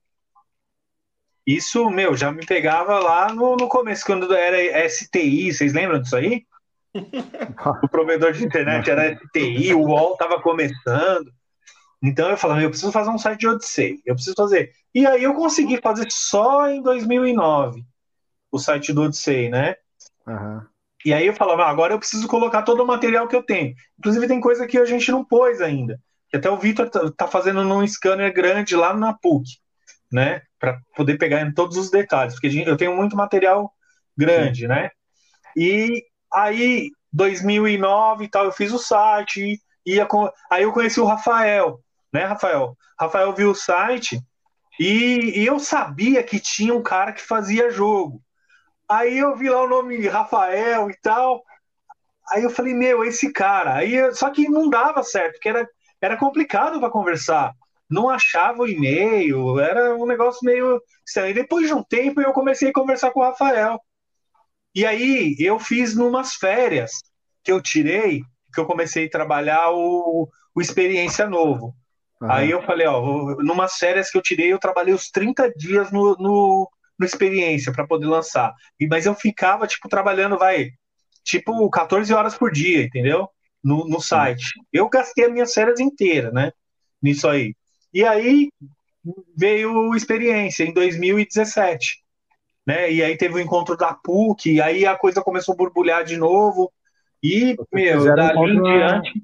Fizeram encontro na PUC. Sim, teve um encontro, o primeiro encontro né, nacional de, de colecionadores, né? Tem até um pôster dele, né? Que legal. Que eu fiz, eu lembro que eu usei até o, a base do, do criatividade. Vocês lembram disso ou não? Sim, sim. Eu tenho, eu tenho um é, pôster aí. É, nesse eu evento eu palestrei também, né? Eu fiz uma palestra numa sexta-feira e no sábado a gente fez o encontro. E ali Sim, a aí... gente Jogou futebol de salão, Ricardo. Perdeu. Deixa ele Perdeu nada, você perdeu. Tomou um couro. Vai, Corinthians! Tomou um couro. Chegou assim e ainda falou assim, né? Vamos jogar aí. Aí eu falei, tá bom, então vamos, né? Só que assim, cara, eu dava couro nos moleques com futebol, né, mano? Os caras iam jogar na minha casa, eu jogava pra caramba. Aí, vamos jogar. Vamos... Aí acho que ele achou que eu era ruim, mano. Ele Achei. acho que pensou assim, ó, vou deixar ele fazer uns dois gols, né, mano? Eu vi, esse cara não tá jogando sério, né? Já metido logo dois na caixa. E aí foi como é, três, quatro, aí acho que ele falou, mano, opa, ferrou, não devia ter feito isso. aí foi um monte, tomou lambreta, tomou de 19. Na verdade, assim, a, gente que cresceu você, a gente tinha outro problema. Fora não ter quem conversar, quando a gente arrumava alguém, achava alguém para jogar, a pessoa, ela não, você não tinha como jogar com ela, não, não tinha como competir com ela, assim, tipo, a gente sabia, a gente era melhor e pronto, né? Você pegava, ah, vamos jogar, você chamava um amiguinho seu para jogar Interlagos ou né, duelo, mas você vencia, porque. Então, assim, eu cheguei com essa mentalidade, falei, ninguém vence, né? Aí fui lá, falei, deixa, deixa, esse cara aí, porque senão ele vai, eu acho, ficar triste. Esse eu cara tem cara de quem chora.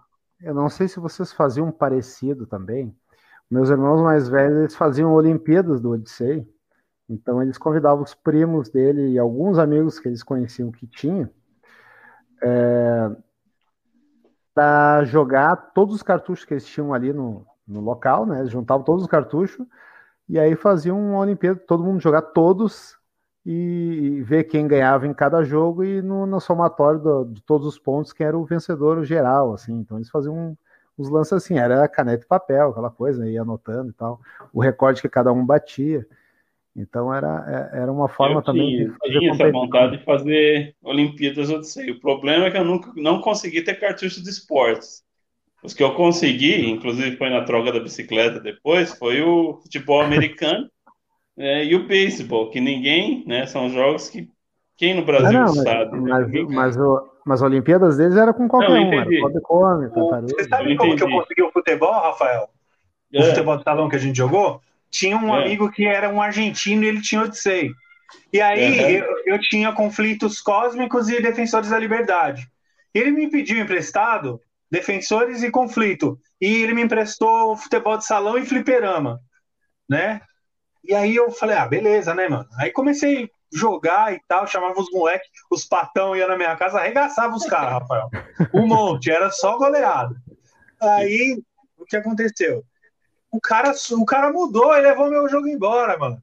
O meu defensores e o, e o fliperama. Fiquei sem defensores e fliperama e com, e com futebol, cara. E o, até o, o futebol, beleza, né, mano?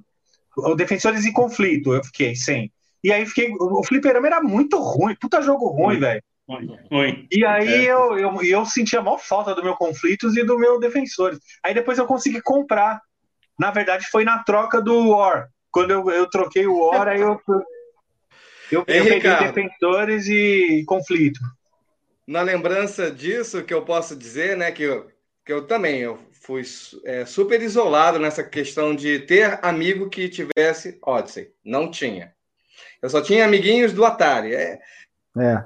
Basicamente e sempre é vinha assim, essa né? coisa da competição. O lance da competição, como é que funcionava? É porque eu fui um dos. Eu sou uma viúva do Odyssey no que diz respeito a, ao marketing. Ah, o Odyssey vai receber lançamentos dos outros consoles. Pô, show de bola. Nossa, Aí comecei a comprar. Isso foi, cara. Comprei, comprei Demon Attack, comprei Super Cobra, comprei isso na época e eram mais caros. Comprei Popeye, comprei Gilbert, e fui comprando. Atlantis. Aí, beleza. Aí, quando vinha amiguinho do que era do Atari, qual o jogo que a gente ia brincar para bater? Quero ver como é que você vai sair no Demon Attack. Ele já tinha experiência no, no dele, e aí eu, a gente fazia aquela competição. Eu jogaria no Atari e ele jogaria no Odyssey. A gente conseguiria balancear e ver quem realmente era bom no Demon Attack nos dois aparelhos. Essa foi a nossa é, é brincadeira de época, né? Mas Você sabe é... que o, o, pessoal fala mal do Popeye do Odyssey, né? É. é perto do, do Atari. Também não é grande coisa do Atari, o Popeye, né? Vamos, vamos ser Eu adorava a musiquinha do Odyssey, cara. Aí, o, só que o, o Popeye do Odyssey dava pra jogar com o Brutus, mano. Sim. Tá ligado? Sim. E os caras, tipo, no do Atari não dava. Pô, os caras ficavam, vamos jogar. Popeye, mano. E aí eu vou ser o Brutus. Era tipo isso. Aí eu vou ser o papai e você é o Brutus. Então, essas coisas. E ninguém se importava com a porra do gráfico. Desculpa te falar palavrão, cara. Não, é... ninguém se importava. Você, você pode tirar aquele sinal ninguém sonoro. se importava com o gráfico. Mas, ah. mas, Ricardo, o, o Popeye, se você tiver aquele olhar mais atento, ele tem umas animações de personagem que eu ficava maluco. Tinha o, o desespero do, do Popeye, tinha a Olivia pedindo socorro, você tinha o Brutus se abaixando para pegar o Popeye. Você Não, e tinha... você jogar com o Brutus e dar porrada no Popeye, Também. abaixar e, e socar cara, o Popeye. Era muito louco, cara. Sério, Não, e você tinha os elevadores. Mas, então, eu, uh... eu, eu, eu, sou, eu sou meio bairrista nisso, que eu não aceito esses argumentos. Ah, Popeye do Odyssey era pior. Não. Não, era. É, mas não, cara, olha hoje, só. Mas, cara, oh, vamos falar. Se quer falar de Popeye, vamos falar do arcade, né? Aquilo é ah, Popeye. Ah, tá. Agora ah, você vem falar nem... que o do Atari. Não, do Atari também não era grande coisa. A Olivia parecia o Alien, velho, lá em cima, né? O... é, é, verdade, a Olivia do Papai parecia um Alien. Não, eu, eu é vou falar uma coisa para vocês, assim, falar uma coisa rapidinho aqui do Popeye.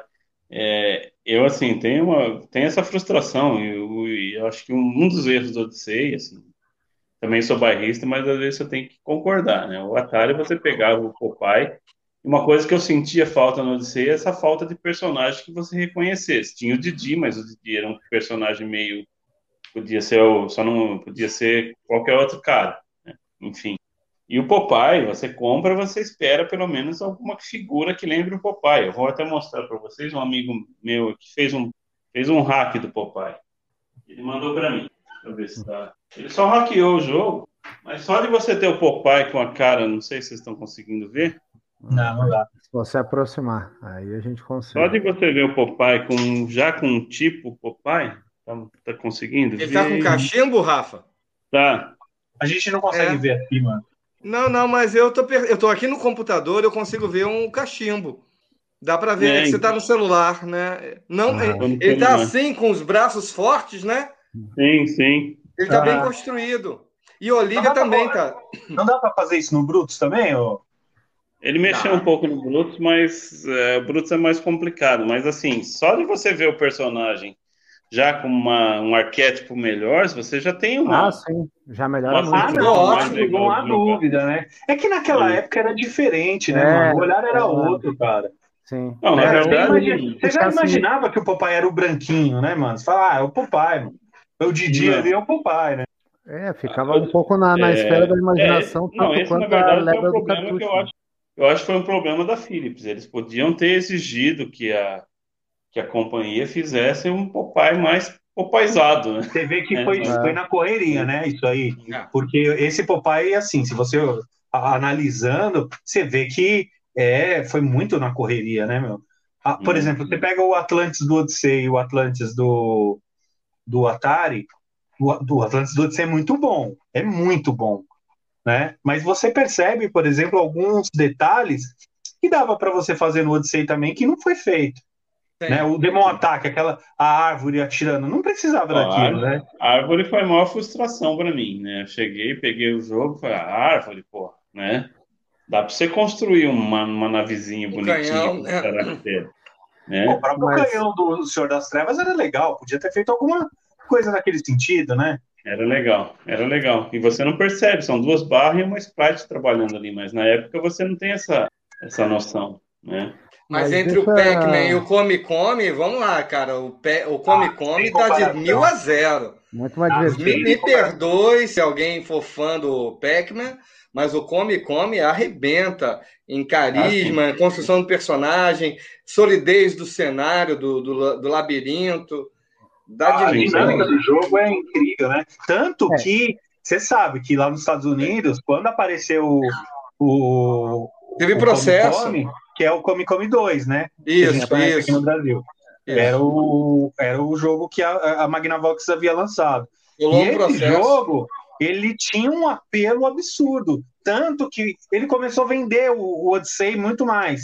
Então o Odyssey conseguiu alcançar, por exemplo, em, é, em, vendas na época, alguma coisa como quatro vezes mais do que ele vendia, cinco vezes mais. o Odyssey começou a vender muito, né, na época. E a Atari, o que, que ela fez? Ela processou. fez o, ela, ela processou a Magnavox. E, curiosamente, a Magnavox ganhou o processo na primeira instância. Né? Só que o que acontece? Aí a Magnavox já meio que comemorou. E o negócio estava indo de vento em polpa, perto do Natal.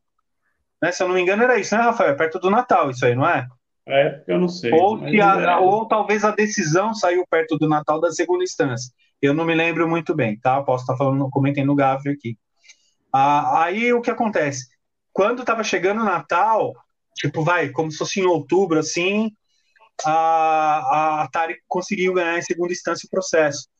Por, é, eu lembro que eles usaram é, dizendo que tipo alguns vendedores de lojas de magazines é, americanos vendiam o Odyssey como o, o Come Come como Pac-Man, o Pac-Man do Odyssey. Entendeu? Eles pegaram isso e eles levaram para o tribunal, eles conseguiram ganhar e a Philips teve que recolher todos os Come Comes, isso perto do Natal que era onde no... estourar o Odyssey. Só que. E no Brasil você vê o inverso, né? O, ah, então. Pac-Man no Brasil tem rouba. uma coisa muito interessante aí, né, Márcio? Desculpa, só, de, uhum. só para finalizar a minha parte aqui. No Brasil teve uma coisa muito interessante. A Philips, ela entrou com um arsenal de uma vez, com todos os jogos de uma vez. Então ela entrou, você imagina, você entra com Didi, você entra com o Senhor das Trevas, jogos que tinham acabado de sair nos Estados Unidos. Né? Você entra com Didi, Senhor das Trevas, Abelhas Assassinas, o Come Come, que na verdade era o 2 lá, uhum. né? Já chega logo de cara. Então, você chega para pegar um. Uh, você chega lá com 40 jogos no final de 83. Entre esses jogos, você tem grandes jogos para concorrer de em pé de igualdade com a Atari. Cara, é, você tem um cenário totalmente diferente no Brasil. Tanto que em 83, olha só, a Philips ela vendeu 190 mil consoles, 195 mil consoles mais ou menos. E a Atari, ela começou em agosto e ela vendeu bastante. Só que a Atari, ela vendeu vai 220 mil consoles. A, a Polivox vendeu 220 mil consoles no final de 83. Se eu não me engano, é são esses os números. E uh, o do Odyssey eu tenho certeza, 195 mil consoles vendidos. Então ficou pau a pau com a Polivox, venda de Odyssey. E a Philips vendia mais cartucho, muito mais cartucho do que a Polivox. Você tem numeração, por exemplo, de cartucho de Odyssey, 250 mil. Meu, que cartucho de Atari que vendeu 250 mil da Polivox no Brasil? Nenhum. É verdade. É, pesava, cara, também, pesava também para para Atari era, era diversidade, né? Então, é, e o número o, de produtoras, né? Licenciamento. O fã de ele ia ali, ele ia no, ele ia no Senhor das Trevas, ele ia no Come Come, é, tinha, assim... E sozinho, né, Rafa? Vamos lá. A Philips levou sozinho. Depois que entra a Magic, depois que entra a Parker, com dois, três lançamentos. Quer dizer, você tem uma empresa, a Magnavox, fazendo é, jogos ah, eu sempre me vejo uma imagem recorrente de um cara num porão preso, acorrentado, ganhando pão e água, é, programando. Eu já pensei, cara, será que um dia vamos fazer isso com, com, com o Rafa? Vamos, vamos, vamos prender ele num quartinho para ele ter um banheiro e ó, você só vai ser alimentado, só sai daí com a ROM pronta. Sabe, imagino, porque tanto que eu, eu achava que isso era factível, porque você via a similaridade dos jogos, uh, e, os, e os lançamentos muito próximos. Então você imagina aquele cara então, sofrendo pressão. Mas você está falando isso porque, assim, como a Philips lançou tudo de uma vez no mercado. Sim, a era a nossa percepção mas quando a época. gente chega, por exemplo, no final de 82, nos Estados Unidos, por exemplo, e o começo de 83 e tal, aí a Philips ela começa a produzir alguns os jogos de Odyssey os melhores, que é Sim. o Come Come, o Senhor das Trevas, mais elaborados, que era o final do, do ciclo do Odyssey, né, nos Estados Unidos. Tanto que, por exemplo, você pega uma revista Odyssey Aventura, que aí já tá com os novos programadores, porque até então era só o Ed Everett e o, e o cara que fazia os jogos de esporte. De repente, por exemplo, você traz um cara muito fera, que é o, o, o, o Bob, o Bob Harris, que faz o Abelhas Assassinas, né? Você traz o, o é Tim, como que é o nome dele, o, o que fez o Tartaruga, Rafa? Jim Butler. Tim, Butler. Do, do, do, Tartarugas. Você percebe, por exemplo, na, em uma das revistas Odisseia e Aventura Americana, que eles chamam um local lá no. que era um prédio separado do Odyssey, que funcionava um, um, que eles chamavam de QG, QG Norte, né?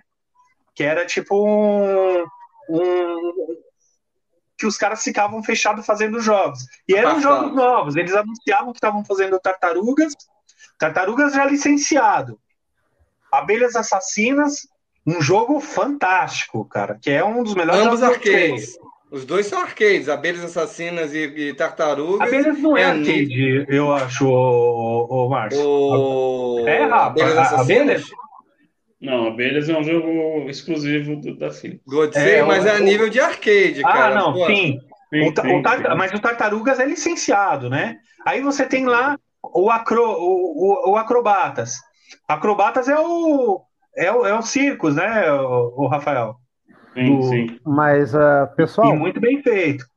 É, só para a gente adiantar aqui que o, nossa, não quero, não quero, não quero atrapalhar, aqui, não quero atrapalhar o bate-papo de vocês, mas vamos, vamos tentar avançar um pouquinho para a gente, porque a gente já está uma hora e meia no, no, papo, tá bom aqui, porque, mas se deixar a gente vai a cinco horas de conversa aqui.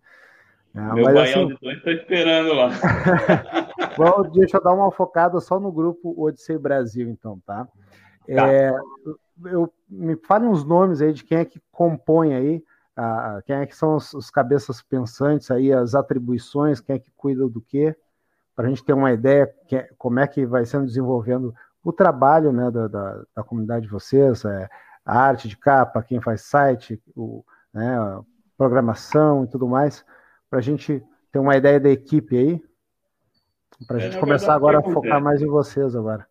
Pode ser Brasil, assim, na verdade a gente estava assim, cada um meio que realizando seus projetos à parte, né? A gente tinha, o Odyssey Brasil, ele existia, mas assim, tipo, o site o Ricardo estava fazendo, o Márcio tinha o projeto dele, que era o que era o, página do a página no Facebook, eu estava fazendo jogos, estava produzindo a revista Odyssey Aventura, e aí o Vitor voltou à atividade, graças a Deus, ele fez o, organizou o torneio, aí conhecemos o Léo também, que eu conheci na internet através da caixa do Sherlock, que eu vou, vou até pegar para mostrar para você que ele confeccionou também.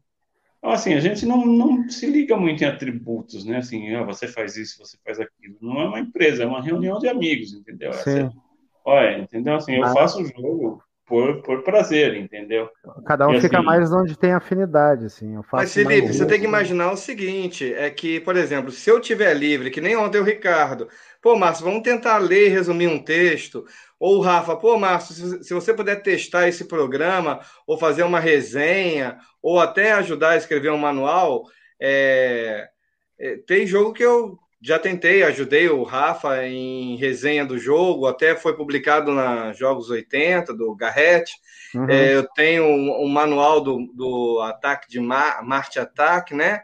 É, que também é, eu ajudei no, na composição do, do, do, manual. Então, a gente, o testar os, o, a ROM também, a gente tenta sempre dar um pitaco, ó, oh, estou vendo isso, estou vendo aquilo.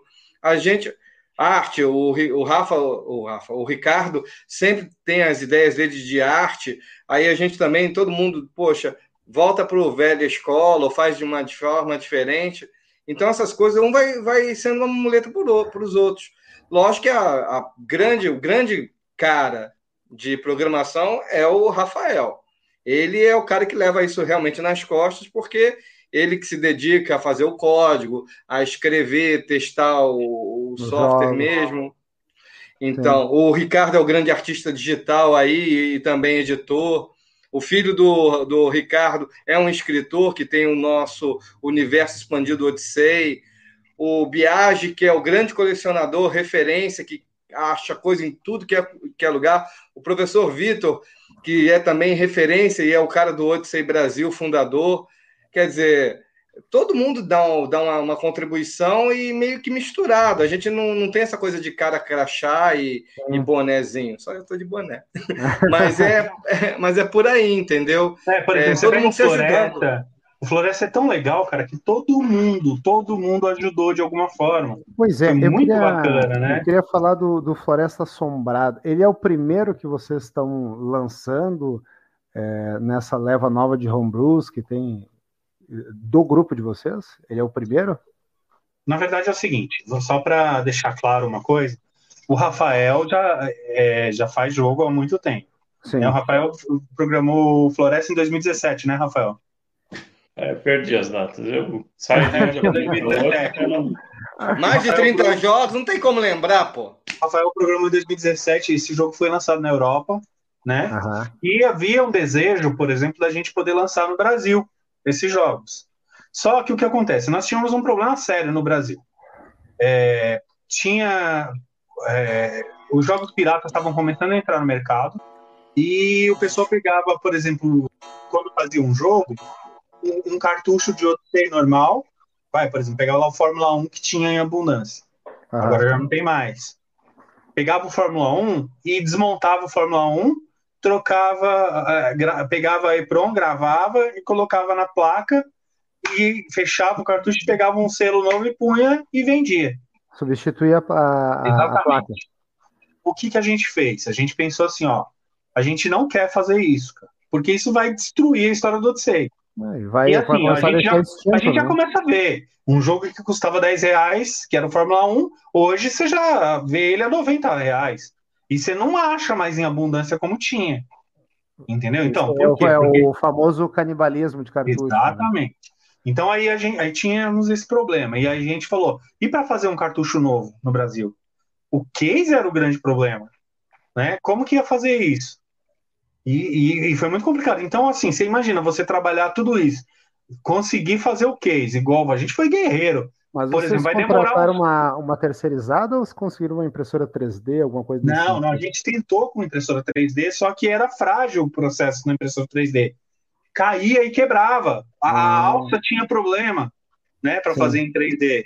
Não era Sim. bacana. Não... Aí o que, que a gente fez? A, a gente foi atrás e, e tentando. Por exemplo, vai demorar muito tempo para se pagar o que foi gasto no case.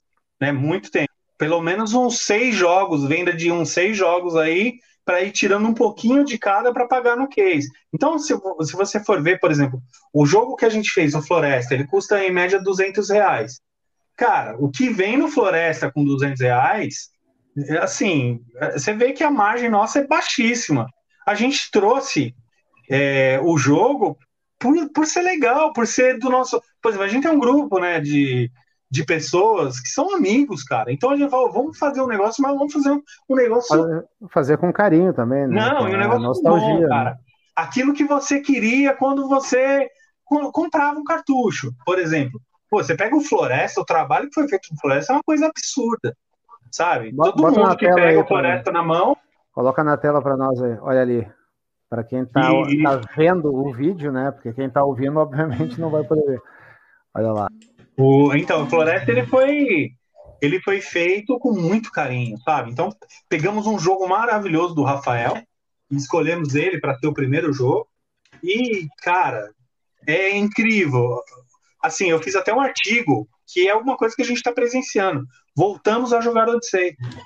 Existe uma disputa. A gente, a gente pôs de volta no ar o Comandante R, né, que era da revista Odyssey Aventura, e é um site só, só, de recorde. A galera tá jogando. Floresta Assombrada vejo... toda hora tem que mexer no ranking. E eu vejo que tem uma galera nova, né? Conhecendo o Odyssey e viciando, né? Jogando.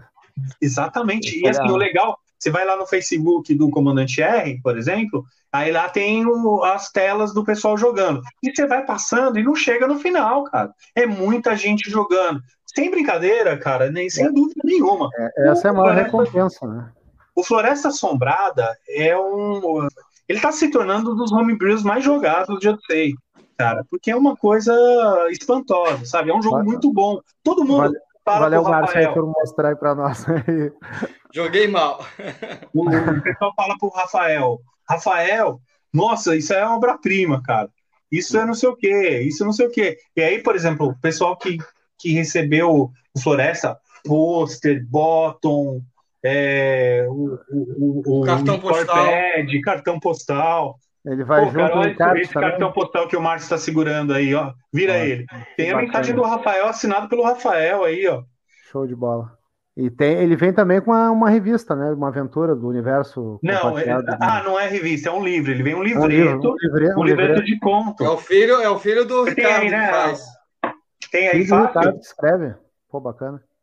Ah, então, esse, esse livro é o de contos. Então, o que, que acontece? Esse Olha. livro, ele conta a história do Pino, que é o, que é o, o, o protagonista, uhum. né? E a história, por que, que a, a princesa Bia ela tá no centro da floresta para ser resgatada. Então é uma ambientação maravilhosa. Tem no site para você ler qualquer coisa. Sim, ele dá todo site. o background da, da história, né? Sim, a gente até fala pro cara, ó, lê o, o, o livreto antes, que você a atmosfera é outra, né? Quando você lê Sim. esse livreto. Então, esse, esse, o Floresta é um marco. Vem um pôster né? junto? Olha, o, o Márcio está mostrando ali. Eu vou, é, eu vou colocar num quadro ainda. O Floresta, ele não foi feito rápido. Muito bem desenhado também, ficou muito legal a arte. Sim, o Floresta ele não foi feito rápido, Felipe. Ele foi muito bem pensado, ele foi muito bem trabalhado. Então, por exemplo, o Floresta não foi feito de um dia para o outro corrido. Tá, para lançar correndo em mercado. A gente não precisa disso. A gente Sim. não está fazendo mercado. A gente, a gente é coleção. Tipo assim, cara, a gente ama o Odyssey. A gente quer fazer um jogo pro cara que ama o Odyssey. Demora, Ô, demora. Põe aqui mais pro meio, Márcio. E deixa eu dar uma olhadinha. Eu vi que. Ah, aí, ó, o interior dele é muito bonito para parar, o, pra parar Não, o cartucho. Um né? detalhe no interior que você tá falando. Pô, gente, tá vendo que é tudo preto? Assim. A gente mandou imprimir por dentro, cara, para ficar preto. Sim, para não ficar Ficou aqueles brancos sobrando. Preço. Ficou o dobro do preço para fazer. Olha ali, é, o livreto fica ali enfiado ali pela contracapa ali, bacana. Isso. Então, assim, a gente fez um processo muito.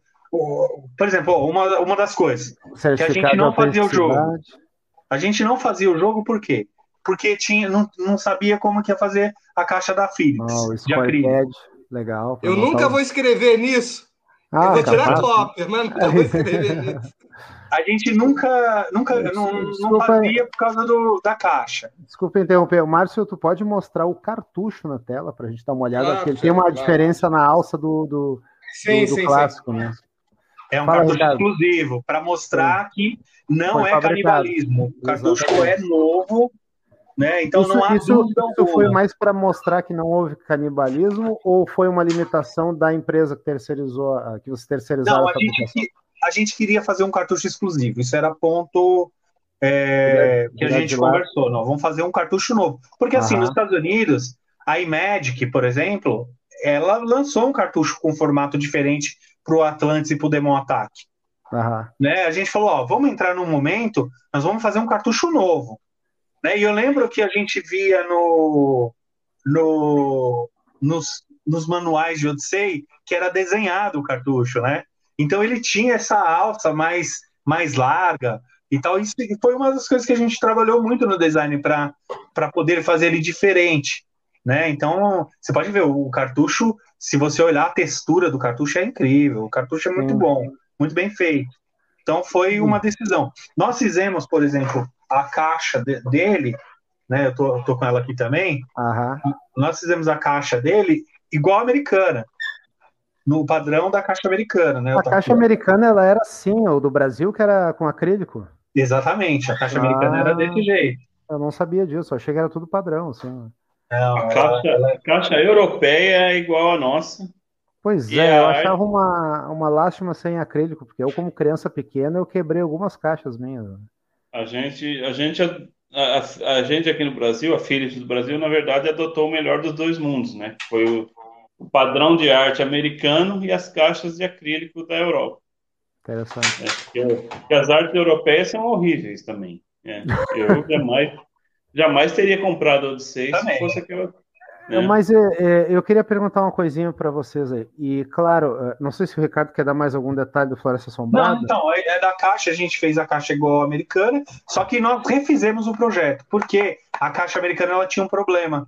Ela arrebentava todinha aqui. Depois eu vou pegar uma caixa americana para mostrar para vocês. Toda vez ela arrebentava aqui. Né? Então, aqui, ah, onde? ó, na, pedaços. Na, no meio entre a capa e o, e o berço. É, aqui, ó, bem, bem no berço. Ela arrebentava ah. o berço e a gente refez o projeto de uma maneira que isso não acontecesse. Né? Então, fizemos um, um produto novo, né? Ó, com a ideia nova, então usou um design também que a gente adotou aqui no Brasil, diferenciado, né? Que é o que a gente que eu uso no site, por exemplo. Sim. A, a gente tem muito isso, ó, que você vai ver no site, tá vendo? O, o jogo dentro de um portal Sim. e aí a, a arte saindo por trás do, do, da moldura. jogo, como é a ideia do Odyssey, né? Sim. E não esquecemos, é. né, Ricardo, dos americanos, ó. O folder aqui em inglês. Sim, temos um, uma regra em inglês, né, para o americano que vai comprar o jogo e tal, para fora do Brasil, né? E tem saído inglês, bastante. O pessoal entende, né? Tá tem saindo, saído, cara. Tá, tá saindo. A gente não esperava que fosse sair desse jeito. Por exemplo, tá saindo pro Japão, oh, é, Bélgica, saiu para os Estados Unidos, sai bastante, né? A gente acho que vendeu mais de, acho que umas 10 cópias para os Estados Unidos já. Ah, algum, algum canal grande já, já chegou a fazer uma gameplay desse jogo de vocês aí, depois que Sim, comprou? O, o Retro Game Brasil, cara, fez uma live com a gente de. Ah, durou quase duas horas e meia. é mal da gente, acho, falar, né? O, o, o do Retro Game Brasil. E, e, fora alguém, vocês chegaram a ver alguma coisa já também divulgada? no exterior tem, o, tem um canal, eu, ele fez um review de um outro jogo meu. E o Retro Game faz um, umas, umas, umas gameplay bacana. Eu fiz, é, eu não lembro o canal, mas assim, é um canal que tem umas 10 mil visualizações. 10 mil Sim. visualizações. Ele já fez um jogo meu que chama Happy Bird, que na verdade é, é similar ao Flappy Bird, né? Sim. É, Saiu numa eu... revista, algumas revistas teve review de jogos meus também, né? E uma Não, coisa que é legal destacar, né, é que a gente quer resgatar essa, toda essa coisa do Odyssey. Inclusive, é o que eu falo, ninguém vai ter uma arte de uma capa igual essa se a gente não pagar um artista, né? Não adianta você claro, pegar o Zé Ruela, que tem um conhecimentinho com, com CorelDRAW, com Photoshop, que ele vai, entendeu? Então a gente fez questão de pagar o artista também. O... É, eu vou, eu vou colocar aqui para vocês. Esse aqui é o, o Floresta no site, né? Sim. Para vocês verem aqui. Aqui até eu coloquei aqui, né? Voltamos a jogar o play. Eu, eu vou abrir aqui porque nessa matéria a gente tem a capa dos. Ó, isso aqui é o conjunto, ó, para vocês terem uma ideia do que vem. E aqui as capas dos novos jogos, ó. Eu não sei se tá aparecendo aí, como que tá. Eu vou abrir elas aproximar aqui. Um, aproximar um pouquinho mais a capa aí. É. Deu para ver aí? Sim, sim é, os próximos lançamentos depois do Floresta Assombrada, né? Isso, é o... a gente vai fazer o, o é, eles é, nos Estados Unidos, no, na Europa ele foi lançado como Wildlife, uhum. né? E no Brasil a gente e o nome do personagem é Josué Jorge. Josué Aí a gente falou não, vamos vamos usar esse nome, cara. No começo ele é esquisito, mas cara acostuma rápido e isso fica maravilhoso. E bem então, brazuca, né? É, vai chamar Josué Jorge. Aí, beleza, colocamos. E, e foi lindo. Eu vou até mostrar um, uma coisa que talvez não era para mostrar do Josué, mas ele mostra bem a capa. Tá vendo? Tá bonito, tá bem estilo Indiana Jones. Exatamente, o nosso explorador aqui. E aí o que acontece? Tem uma curiosidade, tá? O Rafael fez esse jogo em 2012.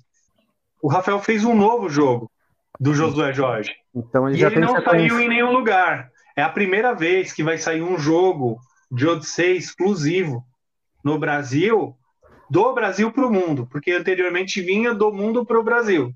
Sim. Rafael lançava na Europa, lançava nos Estados Unidos. Agora é a primeira vez que vai acontecer vai sair, porque assim, esse que vocês viram é o Josué Jorge Vida Selvagem e o Josué Jorge Tempestade de Areia. Que Mas daí é vai, ser uma, vai ser uma sequência para depois, né? Vai ser tipo um dois, assim. É, não, é o 2, né? Então, Nossa, Josué Jorge 1, um, que é o Vida Selvagem, e Josué Jorge 2, Tempestade de Areia. Mas né? vou deixar um. Vou deixar um intervalo entre um e outro para deixar a galera Não, nós vamos lançar junto. Ah, junto. Vai já. lançar junto. Vamos lançar os dois juntos, Uau. Vida Selvagem e, o, e esse Josué. Mas os dois é para mais. Eles vão chegar juntos no mercado. Cara, legal, cara. Eu fico empolgadaço com isso. Eu tenho que ressuscitar o meu, meu console ainda para ver como é que eu faço para jogar isso fisicamente. Mas assim, é, o, o, papo tá incrível, né? Mas é, a gente vai começar a, a se encaminhar para o fim. Eu vou ter que chamar vocês aqui uma outra hora para a gente falar de novo aí, falar mais coisas do Odyssey, porque tem muita coisa para falar. É, eu queria saber se vocês poderiam aí mais ou menos destacar aí o que, que o pessoal que ainda não conhece todos os, claro, além dos lançamentos de vocês, né? Mas outros homebrews que foram lançados na gringa, por exemplo, e que se destacaram bastante, né? Eu acredito que Floresta Assombrada já deve estar nesse hall aí dos que estão se destacando pelo mundo, porque é um trabalho muito bem feito, com, com bastante carinho, com, com, um olhar na nostalgia, na, desde a da, da, arte final da, da, da caixa até o cartucho, na programação, o enredo, tudo foi muito bem elaborado não foi nada feito assim às pressas, foi feito com, com esmero, né? Então eu acredito que vai ser muito legal ver esse jogo é, sendo jogado pelo mundo e saber que foi uma coisa vinda daqui, né? Do, do, do Brasil. É, a gente está então, diante do, do Rafael. O Rafael é o maior produtor de jogo é. do mundo, eu sei, cara. É. Esse cara aí, vou, ele é o mago vou... de sei. E eu posso dizer que eu agora eu já conversei com o Rafael Cardoso, a lenda do Odyssey. É. E sem contar, é visto, hein, no mundo todo, é visto como o maior de todos. São mais de 30 jogos, cara, é absurdo. Então, assim, é se você vai falar assim dos jogos que se destacaram, do Odyssey no exterior, a gente começa a citar a lista de jogo dele, cara. É, é... Cold Case. É verdade, não, não é brincadeira, é verdade. Não, mas, vamos, mas, vamos, pegar, vamos pegar um outro episódio pra gente falar dos jogos do, do Rafael, né, cara? Ah, tá. Porque senão a gente vai ficar o tempão em cima. Mas assim, é, eu sei que tem uma galera que tem muita curiosidade com outros jogos, porque, porque não se tem, às vezes, é, tanta informação quanto se vê, por exemplo, do Atari, né? Porque a demanda sempre foi muito maior mas eu, eu sinto que a comunidade Odyssey no momento está muito mais forte. Mas assim, é, eu vou falar de experiência própria, tá? Eu, eu já vi alguns títulos que eu nunca tinha ouvido falar, e claro, é, a capa já sai um pouco do padrão, né, de reproduzir da década de 80, é, como vocês fizeram na Floresta Assombrada. É, se eu não me engano, tem, tem um jogo que acho que é uma personagem, né? Que é. Jungle Girl. Jungle Girl. Qual? Jungle Girl. É, é, uma que, é uma que usa um lenço vermelho, acho. Eu não me lembro agora o nome. É, é, o, é o Made. Do Made. Sim, eu vi. É o Made, é isso mesmo. É, e, ah, tá. e, a capa já foge do padrão que era antigamente. Tal. Acho que quiseram também dar uma roupagem nova e tal. Mas eu, eu vejo que tem também. Eu tinha um que era uns, uns, uns carrinhos com as caveiras e tal. Ah, esse é o Dead Race. Death Race. Esse é de vocês também? Death também, Race? só que é de um outro programador nosso, que é o Ivan Machado. Ah, entendi. Diga-se de passagem, é bem melhor que eu, mas. É... a gente está desconfiado. Né? Modéstia, modéstia. Ô, ô, ô, Felipe, a gente está desconfiado que Rafael Cardoso e Ivan Machado são a mesma pessoa. É, pode Pelo ser. Né? Nível, a gente né? nunca viu. Aliás, todos gente... os programadores que aparecem, a gente está desconfiado que é o Rafael. Será que é, não é que aí né? a gente acaba entrando em contato é. com o cara. O Ivan me escreve. Tipo, fala, ah, não é o Rafael, né? Mas eu falei, é. mano. É muito, é muito sinistro isso, mas a gente vai um dia descobrir isso. Mas assim, vou falar um pouco, assim, vou falar um pouco do nome Brios rapidinho, mas posso Sim. mostrar aqui os nossos próximos trabalhos? Rapidinho? Pode, pode, pode. Esse é o novo jogo que a gente vai estar lançando. É a nova aventura do Josué Jorge. Tá? Aham. Ele se passa no Egito, ele vai se pular os deuses. Aproximar para nós. E aí ele, aí ele entra nas pirâmides, ele tem que entrar Sim, nas pirâmides é e encontrar e encontrar algumas coroas, né? Sim. Olha o gráfico. Muito legal. Mas para entrar na pirâmide, você tem que achar o Ankh, né? Que é um símbolo egípcio correspondente à entrada da pirâmide. Não é tão fácil assim. Sim. Tem, Tem enigmas. É, é tem que ter enigmas na assim, pirâmide. Né?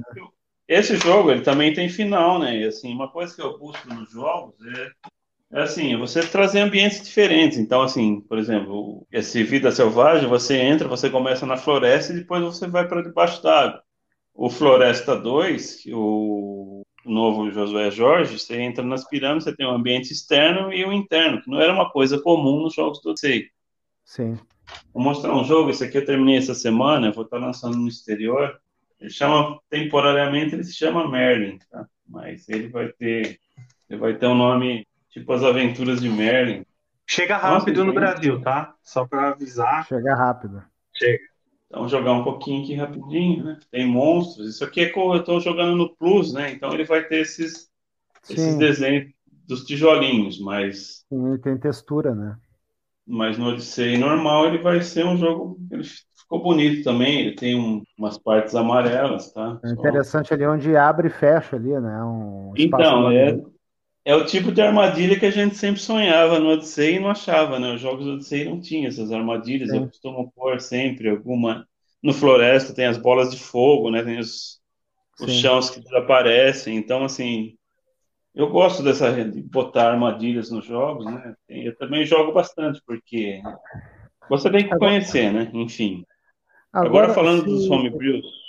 É, dos homebrews, vocês poderiam elencar, de repente, aí uns se fosse indicar 10 assim para alguém que não conhece nenhum homebrew, o que, que vocês poderiam indicar? Eu vou fazer um assim? resumão rápido dos homebrews. Homebrews eles começaram com o, o Amok, que é um, um, jogo semelhante ao Berserk, foi o primeiro que foi lançado. O John Dondizila foi o primeiro cara que fez homebrew Odyssey. É, depois apareceu o Soren Gust, que ele lançou um jogo chamado QTAA, que é um jogo de naves, eu acho ele é um dos jogos mais ricos assim do Odyssey, porque tem vários cenários. Ele começa, inclusive eu colaborei com um deles, né? Sim. Mas ele começa num cenário, ele vai para uma ilha, depois ele vai para para a noite, depois ele vai para o espaço. É um jogo bem complexo assim. E ele esse esse Soren Ghost, ele inclusive ele criou um tutorial para programação do Odyssey. Uhum. Infelizmente depois ele sumiu do mercado. Aí depois aparece o Ted Fuller, né? Ele tem o sobrenome Ted Skizikskon, né? Ele, que ele é um ótimo programador também. Ele fez o Planet Lander, que é um que é um Lunar Lander, aquele jogo de pousar navinha no, no, espaço. Fez o Mr. Robot e o Tetris, né? Que é um show assim de, de foram lançados pela Pack-Rat nos Estados Unidos também, os jogos do TED. Depois o René Van den Eden, que ele fez o fez o Pong, fez um, o jogo Calculadora, e ele, na verdade, foi um cara muito relevante assim, no cenário de sei. Ele criou esses cartuchos aqui que eu uso, inclusive, para. É um multicart, né? É, e, o, e o cartucho que eu uso no Handcart para gravar meus projetos. É uma coisa importante dizer, é, a gente foi até depois eu li essa, esse, esse questionamento no site, no, na live que a gente fez com, com o Retro Game, com o Retro Gamer, é, sem intenção de criar polêmica ou crítica, mas o multicard que a gente tem aqui no Brasil sendo vendido, ele é, ele é a cópia do, do cartucho do René, só para dar crédito a quem realmente fez o projeto. Sim. Eu acho justo. Porque de repente a gente fala, ah, a gente tem um multicard aqui no Brasil, o cara fica puxando o saco de quem está lá fora. Não, foi o cara lá que fez, né? Só para esclarecer a situação.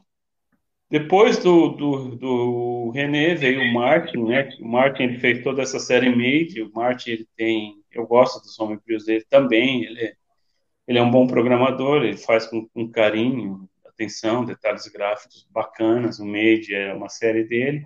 Ele tem vários outros jogos. Aí vem o Chris, Chris Reed, que tem alguns lançamentos, tipo Go Sub, tem vários jogos também, vários projetos. E tem nosso Ivan Machado, né, que é fantástico, programador, ele fez o Death Race, que você viu, né? Sim. Ele fez um jogo, um estilo um pouco, lembra um pouco Batalha Medieval, que, que ele não foi lançado ainda, tá? É o Encoming. Fez um jogo novo de golfe, né, com, com vários recursos, assim, você você pode escolher o taco, entendeu? Ele tem, tem campo de areia, tem tem água, entendeu? Bem mais complexo do que o Golf que foi lançado aqui no Brasil. E ele fez um RPG que é fantástico. Eu vou pegar, peraí. RPG? Se tá... RPG pro Odyssey, cara. Olha aí, cara. É incrível o jogo. Mano. Eu tenho um Death Rate, mas emprestei ele para Tá me devolver. A próxima Tá, vez que é. você vier aqui, meu querido, eu te dou. Esse aqui, você não me dá, você me devolve. É O o, Golf, é o Golf, deixa- tá? Deixa eu ver o Não, outro. é porque eu já peguei pra mim, né? Mas eu devolvo. Esse E daí o é qual? RPG Qual é o é nome? o- ele chama Dungeon of Eternity. É, Nunca ouvi falar. E- E assim, é, é- vale a pena pesquisar. Ele tem assim, o Ivan, além de ser um programador fantástico, ele tem também um, ele tem um talento em, em fazer, em, em sprites, assim. Então você vê o. Deixa eu vou, vou botar aqui rapidinho. Não, Vai chegar ele também, viu? Ah, o Dungeon Eternity também. Aliás, É. todos eles, né? Go, Dungeon Eternity. Enquanto o Rafael tá ligando ali, Márcio e Ricardo, assim, se você pegar um de cada, assim, o... se alguém chega assim, bah, me dá um top 5 aí de, de homebrews aí. Cold Case, com certeza. Cold Case. Eu gosto muito do. Ô, meu pai. O, esse que é, é tipo Pitfall, Ricardo, como é que é o nome? É o, é o Josué, mano. Josué. Não, é. É o primeiro, É, o- né? é o Vida Selvagem. Vida Selvagem, Você vai. com certeza. Cara, tem tanto jogo legal que fica difícil. Vamos supor que tu chegou na locadora e só pode levar cinco. Cara, é que eu tenho, eu tenho a minha lista. Eu tenho, para ser sincero, tem, tem Ah, é. jogos do Rafa.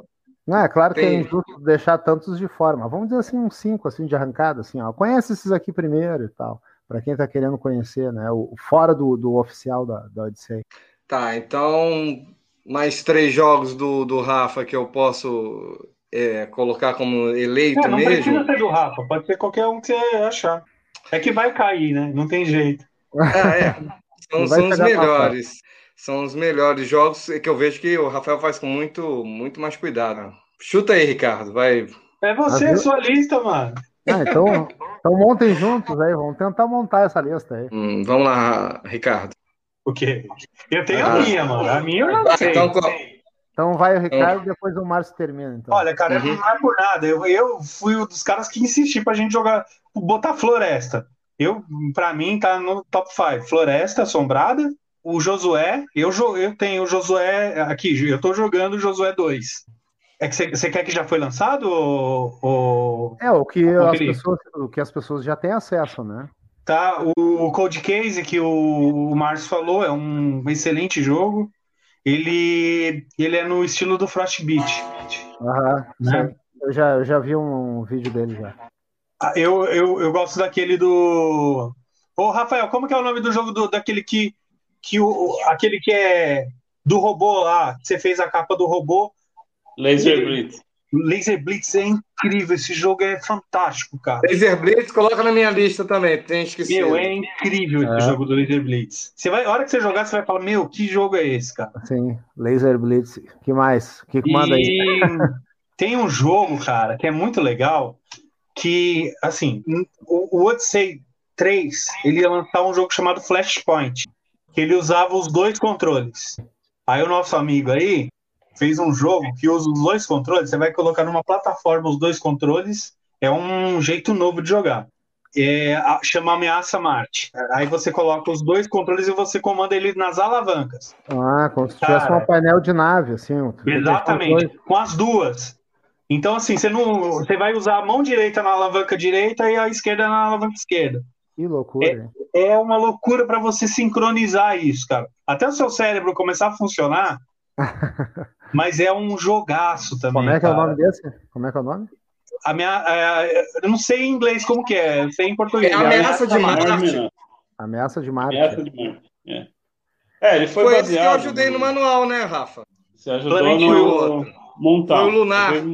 Montar. Montal. O Ameaça de Marte ele foi baseado num arcade da Williams, muito muito popular lá nos Estados Unidos. Foi um dos, é um dos arcades mais populares da época, que chama Robotron. O cara ele, ele criou esse sistema de você jogar, você controlar, porque ele jogava, ele jogou Berserk e ele não gostava dessa situação de você você ter que ir para o mesmo lado que você atirava. Então ele quis criar essa independência. Você vai para a esquerda e atira para a direita.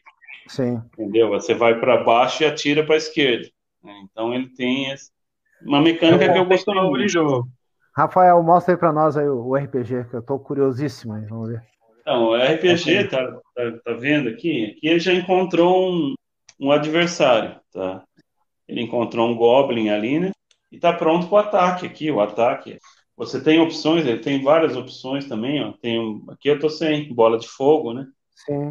Saúde, ele tem a opção de você tentar fugir. É um RPG completo. Tem um poder de luz também, que eu não consegui nenhum. E ele, sim, ele é um jogo muito rico, assim, porque ele tem vários personagens. E ele, assim, o personagem, ele, o protagonista, ele tem pontos de vida, que vai perdendo gradativamente. Pontos, pontos de vida, nível, tá, tá conseguindo ver aí, é, aqui. É, aí. Ah, agora sim.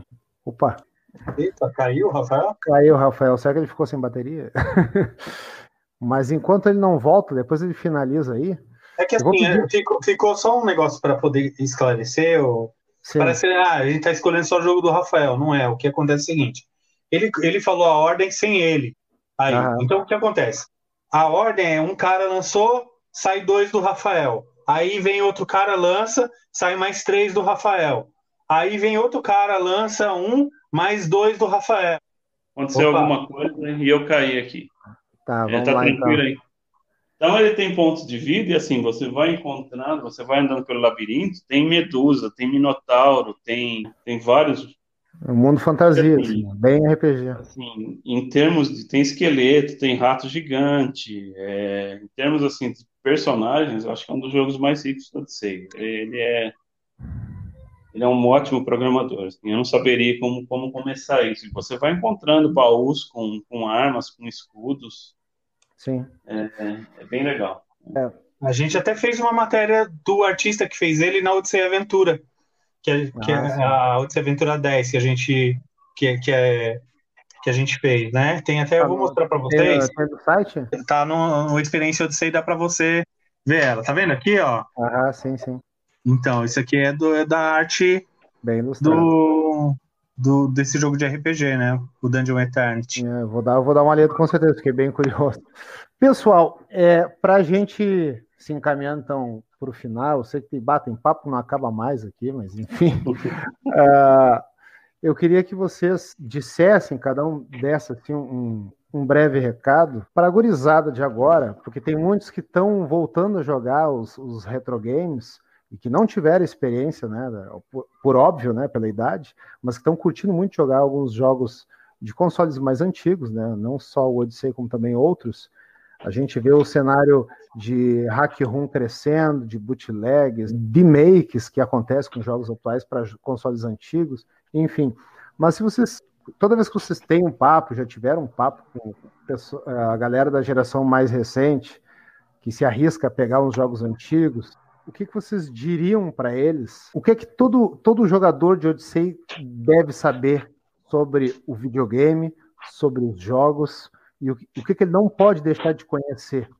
Olha só, Aqui no Rio, eu tive várias experiências como essa que você está falando. É, já fui em escola, já fui em associações, clubes, e o, o, encontro com o público jovem, ele é tão gratificante, eles são muito curiosos. E a maior curiosidade e o maior gosto que eu vejo nessa garotada é de achar o desafio forte, complexo, com jogos que ocupam uma memória tão pequena, que são tão ricos e dão realmente um significado, um desafio, que muitas vezes hoje, nas produções mais elaboradas que você tem, você não encontra. Porque o jogo ele é, é o seguinte: ele vai te derrotar. Ele quer te derrotar. Ele te dá uma chance, fica tudo claro, não tem apelo, não tem inteligência artificial para te aprender com teus erros ou, ou, verificar os teus acertos. A garotada sabe disso, sabe que é um algoritmo simples, é, é uma programação dura, é, rápida, e o desafio está nisso. Essa garotada ela é muito curiosa em saber, cara, eu vou vencer o Senhor das Trevas? Como é que ele pode ter 256 níveis? O cara fica pensando, pô, a tartaruga, eu vou salvar o bebê. Eles ficam muito intrigados com o nível de desafio que um cartucho com tão pouca memória pode dar. E, uma, e é um desafio real. A máquina está lá para te derrotar. Se você demole, se você errar um, um tiro, não apertar o botão na hora certa ou virar no lugar errado, eles sabem que vão ser derrotados. Então, o desafio é, é a, a grande palavra-chave para essa garotada, que eu acredito. E aí, Ricardo, fala, o que que... Olha, que era... o, o, que que eu não, acho? Por exemplo, quando a gente... para o Odisseiro, aspirante. É, assim, como o Márcio falou, é muito gratificante mesmo. Você vai nos eventos, agora não está tendo por causa da pandemia, mas, por exemplo, quando você vê as crianças jogando nos, nos eventos, cara, é muito legal. Os caras ficam lá até zerar, e a gente tem, tem várias fotos no nosso Instagram, que é o Experiência Odyssey, também lá no Instagram, você pode então você vai ver várias fotos de criança jogando. Hã? Não, depois que vocês todos falarem, vamos para as mídias sociais Sim, de vocês. Aí você vai ver várias fotos de, de criança jogando. O que acontece é o seguinte: a gente é gamer, putz, desde o do telejogo. Então, até quando chegava no Mega Drive, existia comparação de gráfico de geração. Então, quando a gente estava na época do Mega Drive, a gente falou: nossa, Odyssey Atari é um lixo, né? O de gráfico. Só é, que o que acontece? Quando você é, chega. Isso aí, é, isso aí é normal quando, quando vem novas gerações, né? Essa... Só que quando você chega num, numa, num, numa posição, por exemplo, quando entra os Xbox 360 Sim, e tal, tá você já longe. não olha mais desse jeito. Por exemplo, você vê um Mega Drive, você não vai falar é lixo de gráfico. Claro. Não. É, hoje é você não tem mais isso que tinha. É que tu tem a comparação com o que saiu de linha que tá entrando, né? É, então, mas hoje você já não tem mais essa essa comparação. Então você tem estilo de jogos. Tanto que no Xbox One, por exemplo, saem vários jogos no estilo do Nintendinho. É, e é muito legal para você jogar. Aí o que acontece? Assim como, por exemplo, você pega um jogo novo e pega um Lego Star Wars, por exemplo, você vê os bonequinhos de Lego jogando e tal. Então, chegou num ponto, por exemplo, que é identidade. Identidade de plataforma. Então, hoje é muito legal um moleque pegar um jogo de Atari e jogar. Ele fala, é, naquele estilo e é desafio. Você pega os jogos de celular, por exemplo, isso eu acho muito legal, que eles trazem a mesma lógica de resgate do que a gente fazia na segunda geração. Né? Então você, por exemplo, você tem um jogo de bolinha que você tem que juntar as bolinhas verdes, aí você junta as bolinhas azul, aí a hora que junta ela cai, tipo Sim, Tetris, sabe? É muito puzzle, né? Então, exatamente. Então você. Aí você vai pro Odyssey, cara. Hoje mesmo, hoje acabou uma hora a internet aqui. Aí eu tava jogando aquele jogo do dinossaurinho, sabe? Você pega e você vai pulando a ah, árvorezinha com o dinossauro, aquele jogo do Google. Aquela experiência é quando você pega o Odyssey e leva ele para televisão numa super experiência naquele estilo. Então, as crianças. eu não, eu, deixa eu só abrir um parênteses rápido. Eu tenho a impressão de ter visto alguém ter transformado aquele joguinho do dinossauro, da, quando tá sem internet, ter colocado isso em cartucho. Isso eu ia Sim. falar, né? Eu tava esperando. É, é, foi, foi feito pro Odyssey, uma versão do, daquele joguinho também, foi feito pelo Marte. Mas na verdade ele vendeu assim, tipo, o Marte é o que eu falo, ele é um programador excelente, mas o negócio dele é dinheiro. Então, assim, ele meio que vendeu, ó, você, você clube é, exclusividade. Quem comprou todos os cartuchos pode comprar aquele jogo. Entendeu? Ele tem essa, essas coisas que, que eu não aprovo, entendeu? Acho que você tem que ter liberdade. Eu quero comprar esse jogo, eu vou lá e compro. O acesso a esse jogo é bem restrito? Ele diz que é restrito, mas eu não sei se eu chegar para ele e fizer o pagamento, se ele vai negar também. na, verdade, na verdade, ele quer forçar. Ele tem dois, dois lançamentos assim. Ele tem um, um Astrodod, que é ele fez um jogo chamado Astrodot, que você vai desviando de algumas estrelas que vão caindo. Aí ele fez um Astrodot para dois, que é exclusivo para quem, segundo ele, é exclusivo para quem tem os outros jogos. Ele é um bom programador, mas assim, ele tem assim esse problema de pós-venda, entendeu? Eu comprei alguns jogos dele, a hora que você está negociando, ó, vou ficar. Ele é maravilhoso. Depois de um tempo, oh, e meus cartuchos, você mandou já? Não, aí cara nem some. Não... Enfim. Mas, tem. Assim, outra, outra, coisa que eu queria complementar, antes que eu esqueça dos homebrios, a gente tem um rapaz novo aí do Rio de Janeiro chegando, Luciano Clemente.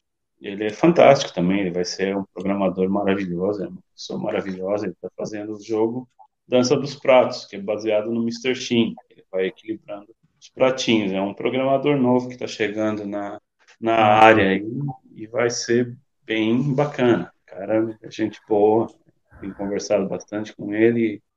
Te apresentei ele, não esqueça.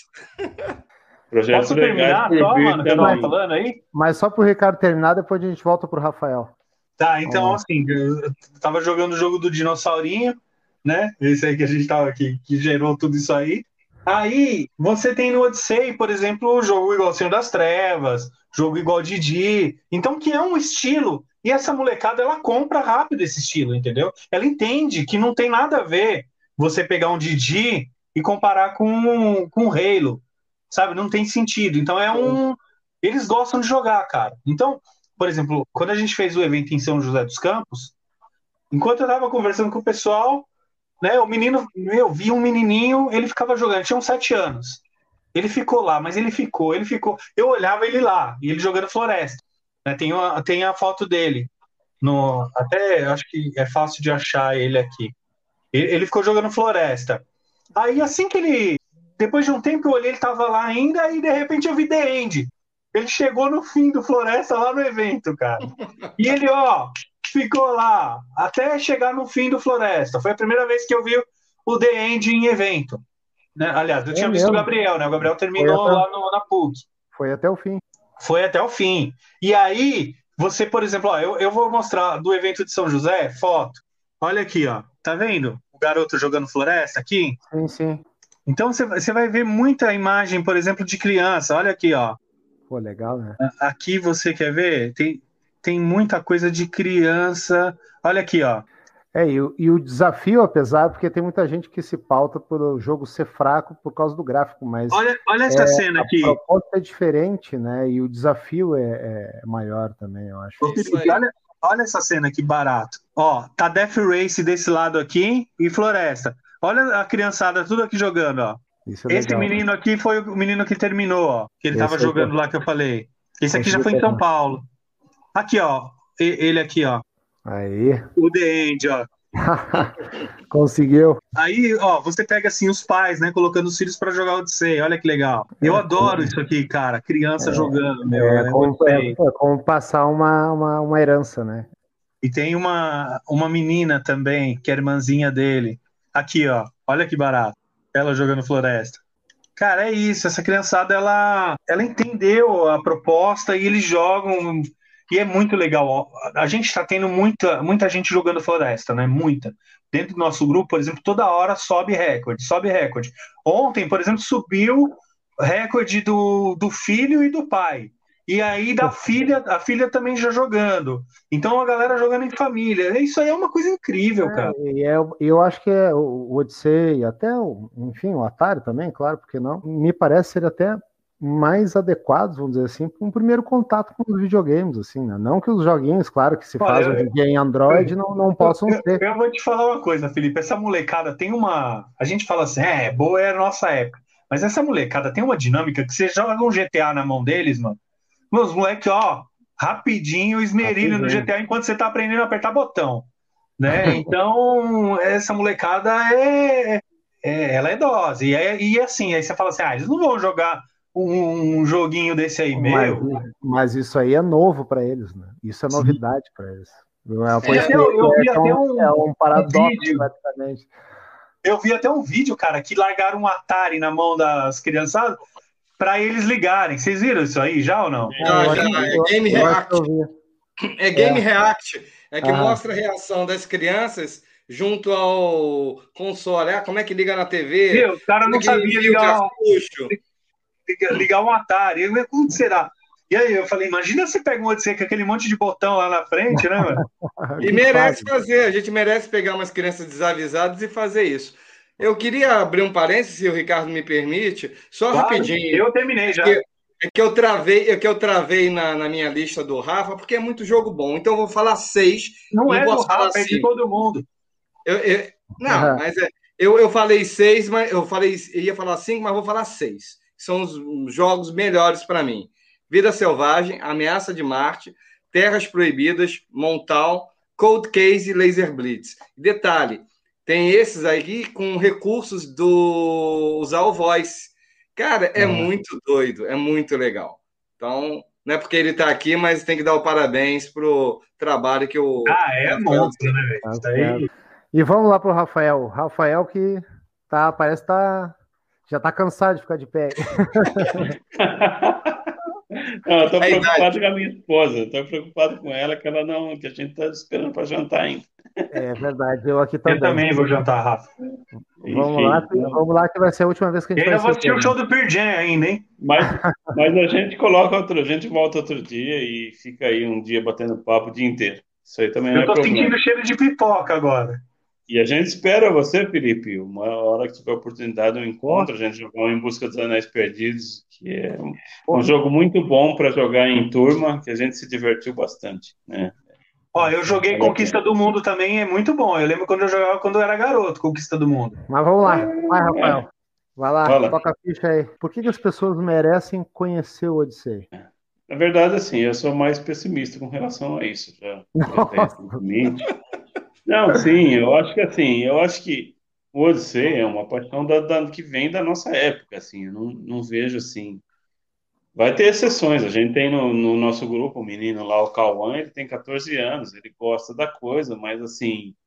Outro dia tem uma experiência, tinha um amigo que vinha em casa, a gente jogava, na época do Play 2 ainda, né? E eu falei, vamos jogar um pouco. Inclusive foi conquista do mundo. Falei, vamos jogar. Mas começou a jogar, tem que ir embora. Então, assim, eu acho que assim, a gente carrega essa paixão.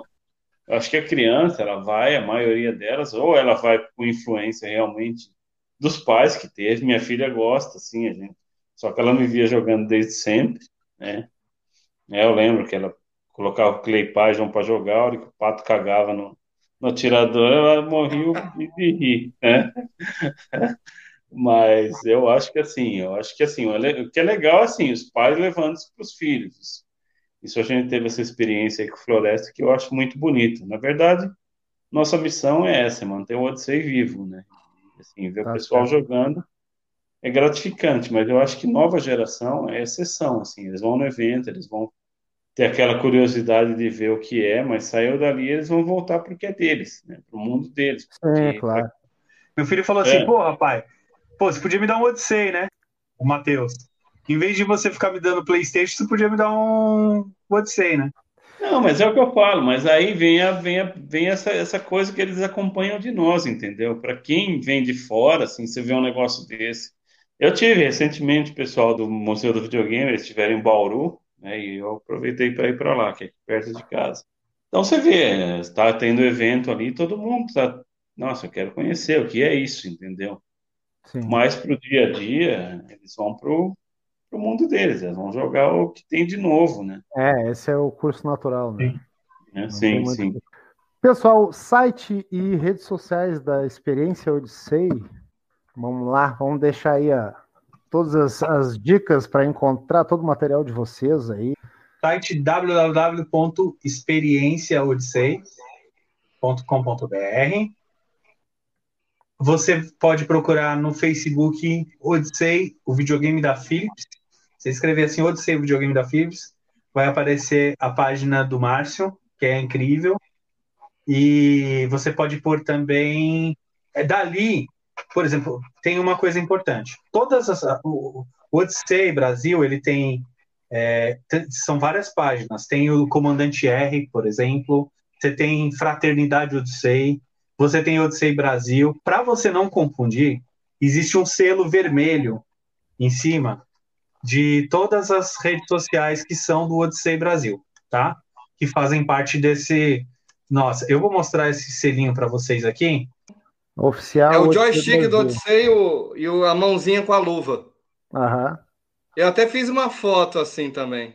São todos os sites todos que fazem os... parte da, do mesmo do da comunidade. Do grupo. Então, se você entrar no Facebook, tem que ter o selo vermelho escrito oficial Odyssey Brasil. Aí é, é o que faz é, parte de, do, de tudo, vocês, do projeto, né? Que a gente vai, tem, tem é, falado aqui. Sim. Então, eu, o Instagram que é incrível o Instagram, mano.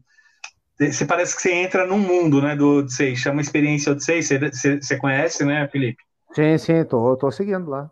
E o YouTube. Não, mas, o, é... mas o, o Instagram é arroba. Arroba Experiência Odyssey. Certo. Tá? E o canal do YouTube, aí é, é a, a, parte bacana. Os comerciais que você, todos os comerciais que você vê de Odyssey, só é possível por causa do Odyssey Brasil. Então, você vai ver outros que baixaram, mas você vai ver sempre a marquinha escrito Odyssey Brasil. Né? Então, todos os comerciais da Philips eles estão no canal. Tem, tem a tela de o gameplay de todos os jogos do Odyssey no canal. Legal. E a gente tem novidades aí em breve. Tá, vamos lá. Tá certo. E uma, Fica e uma, uma outra história. E uma curiosidade, existe algum arquivo, por exemplo, com, no WinRAR, né, zipado, que tenha os efeitos sonoros, assim, do, Odyssey, se alguém quiser, por exemplo, baixar para usar de toque no celular, alguma coisa assim, existe isso? Não estou dando uma ideia aqui. Né? ah, esses caras que faz podcast gostam desses efeitos, né, ah, eu gosto, eu gosto. Eu não conheço, mas eu devo ter alguns gravados, que eu, que eu acho que eu baixei do próprio emulador. Pô, é, eu, tenho, eu tenho alguma coisa do The Voice também. Eu vou ter que fazer garimpo, então. Eu vou exigir que você coloque isso no site no futuro. Aí.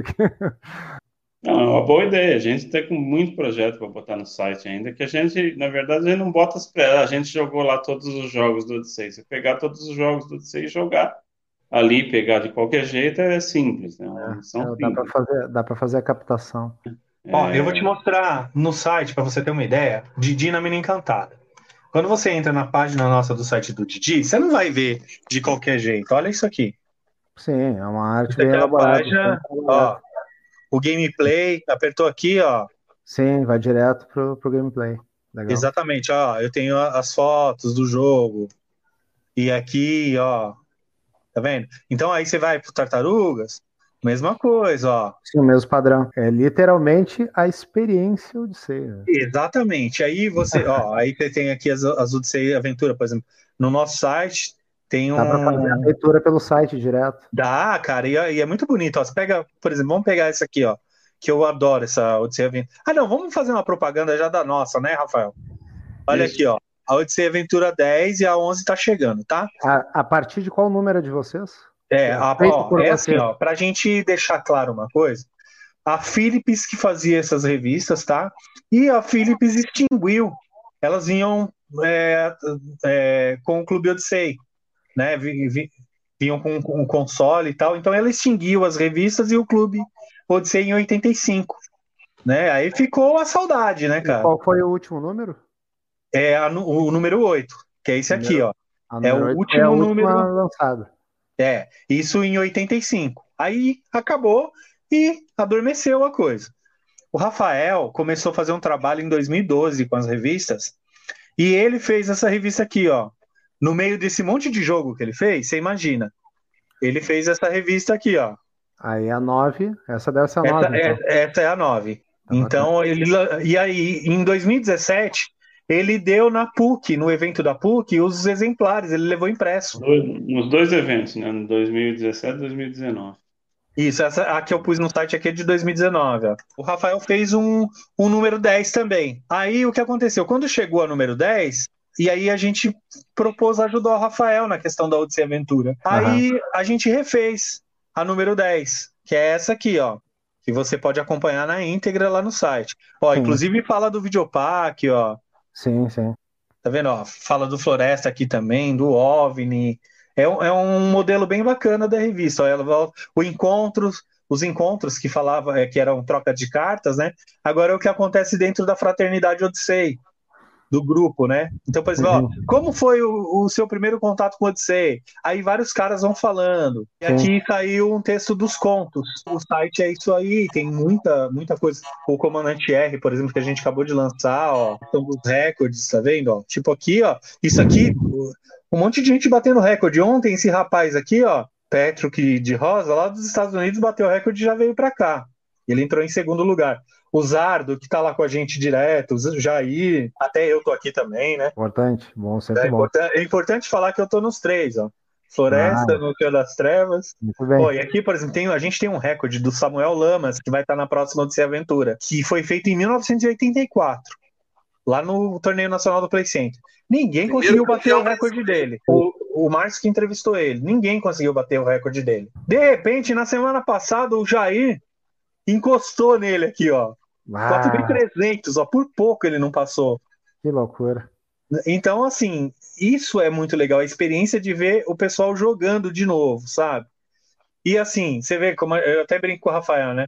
A loja não tá pronta ainda. O pessoal, assim, que pensa em mercado, a primeira coisa que eles fazem é a loja funcionar, né? A nossa Sim. não tá funcionando direito ainda. Mas ela vai funcionar logo, logo. E uma coisa muito legal, os contos, cara. Você clicou aqui, ó. Aqui tem todos os contos para você ler. Aqui tem, tipo, alguns artigos que são fazem complemento para os contos. Por exemplo, a gente pega aqui, ó, o último course, que é a história do Come Come. Aí aqui eu tenho, ó, falando sobre toda a história do Come Come. É Sim. muito legal para quem gosta do Come Come ler isso aqui, cara. Né, que são os contos escritos, escritos pelo, pelo Gabriel. É, é assim, ela é uma experiência muito legal, cara. E Completo. tem vários artigos. Para você ter uma ideia, a última vez que eu fiz a contagem de página, a gente tem mais de 350 páginas dentro do site. Então, assim, contando com, né, você pega um artigo, outro e tal, são mais de 350 páginas. Então, ó, é muito tem, tempo de leitura tem, que você vai estar E dá para você jogar também, né? Ah, eu esqueci de falar isso aqui. Você vem aqui em jogos online, então, ó, vamos lá, Senhor das Trevas. Olha que legal, Felipe. Eu aperto aqui, ó. Então, isso aqui é o seguinte: isso aqui é do Internet Archive americano, Sim. tá? O que, que a gente fez? Lá dá para você jogar todos os jogos. A gente tá pondo os melhores jogos. E o que acontece? A gente colocou um, um overlay aqui, ó. Tá claro, vendo? Que é claro. todo característico do Senhor das Trevas. Eu clico aqui, ó. Aí aparece Internet Archive aqui, que vem de lá, né? Dos Estados Unidos. Ó, aí eu vou aqui, aperto. Eu tenho o jogo aqui, ó. Já pode jogar direto no teclado. Já posso jogar direto. Olha aqui, ó. Com uma mão fica difícil, né? É, é fica complicado. Mas, ó, eu, eu vou jogando aqui, ó. Vou, como que eu atiro aqui, ó? Com a mesma mão, hein? Joga... Aí, ó. Tá vendo, né, Rafael, como é que joga? Com uma mão só. Sou melhor que você com uma mão só, Rafael. É o único jogo que você sabe jogar. Não, mas realmente é. É, eu tô nas três tábuas. Você tá em alguma? Só silêncio. O Didi ele joga é... naquele nível que fica escondidinho lá em cima. Mas de fato, pessoal, é, é a experiência de ser.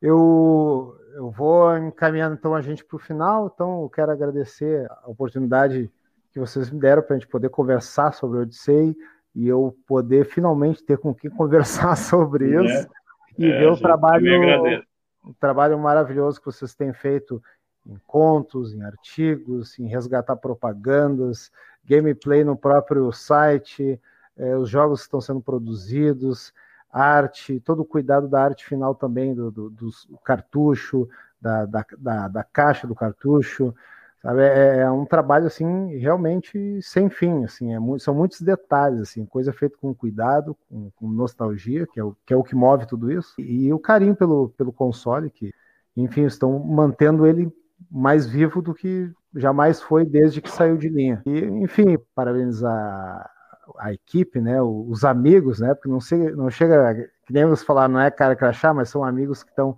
envolvidos nessa iniciativa.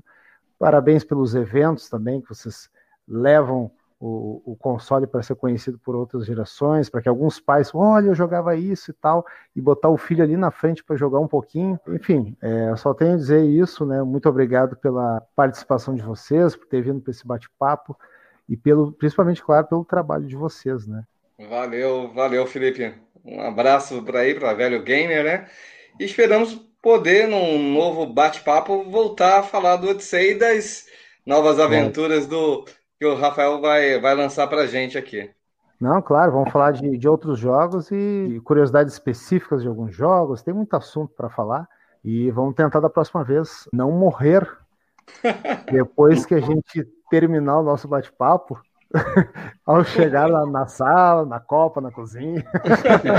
Verdade. Né? Muito obrigado, Ricardo, Márcio, Rafael. Um abraço. Foi o Vitor que não pôde aparecer hoje, né? Mas e nem o Léo nem o Léo, na próxima, quem sabe, eles estão aí com a gente.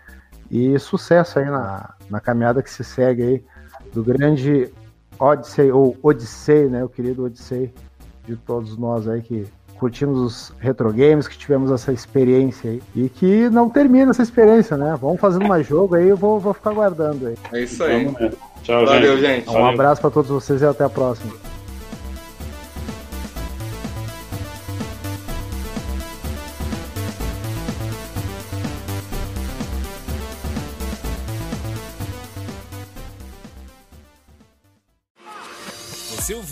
Velho Gamer. Assine nosso feed nos principais agregadores. Acompanhe as curiosidades e comente em nossas redes sociais. Facebook e Instagram barra podcast Velho Gamer. Sugestões e críticas, envie um e-mail para podcastvelhogamer.gmail.com.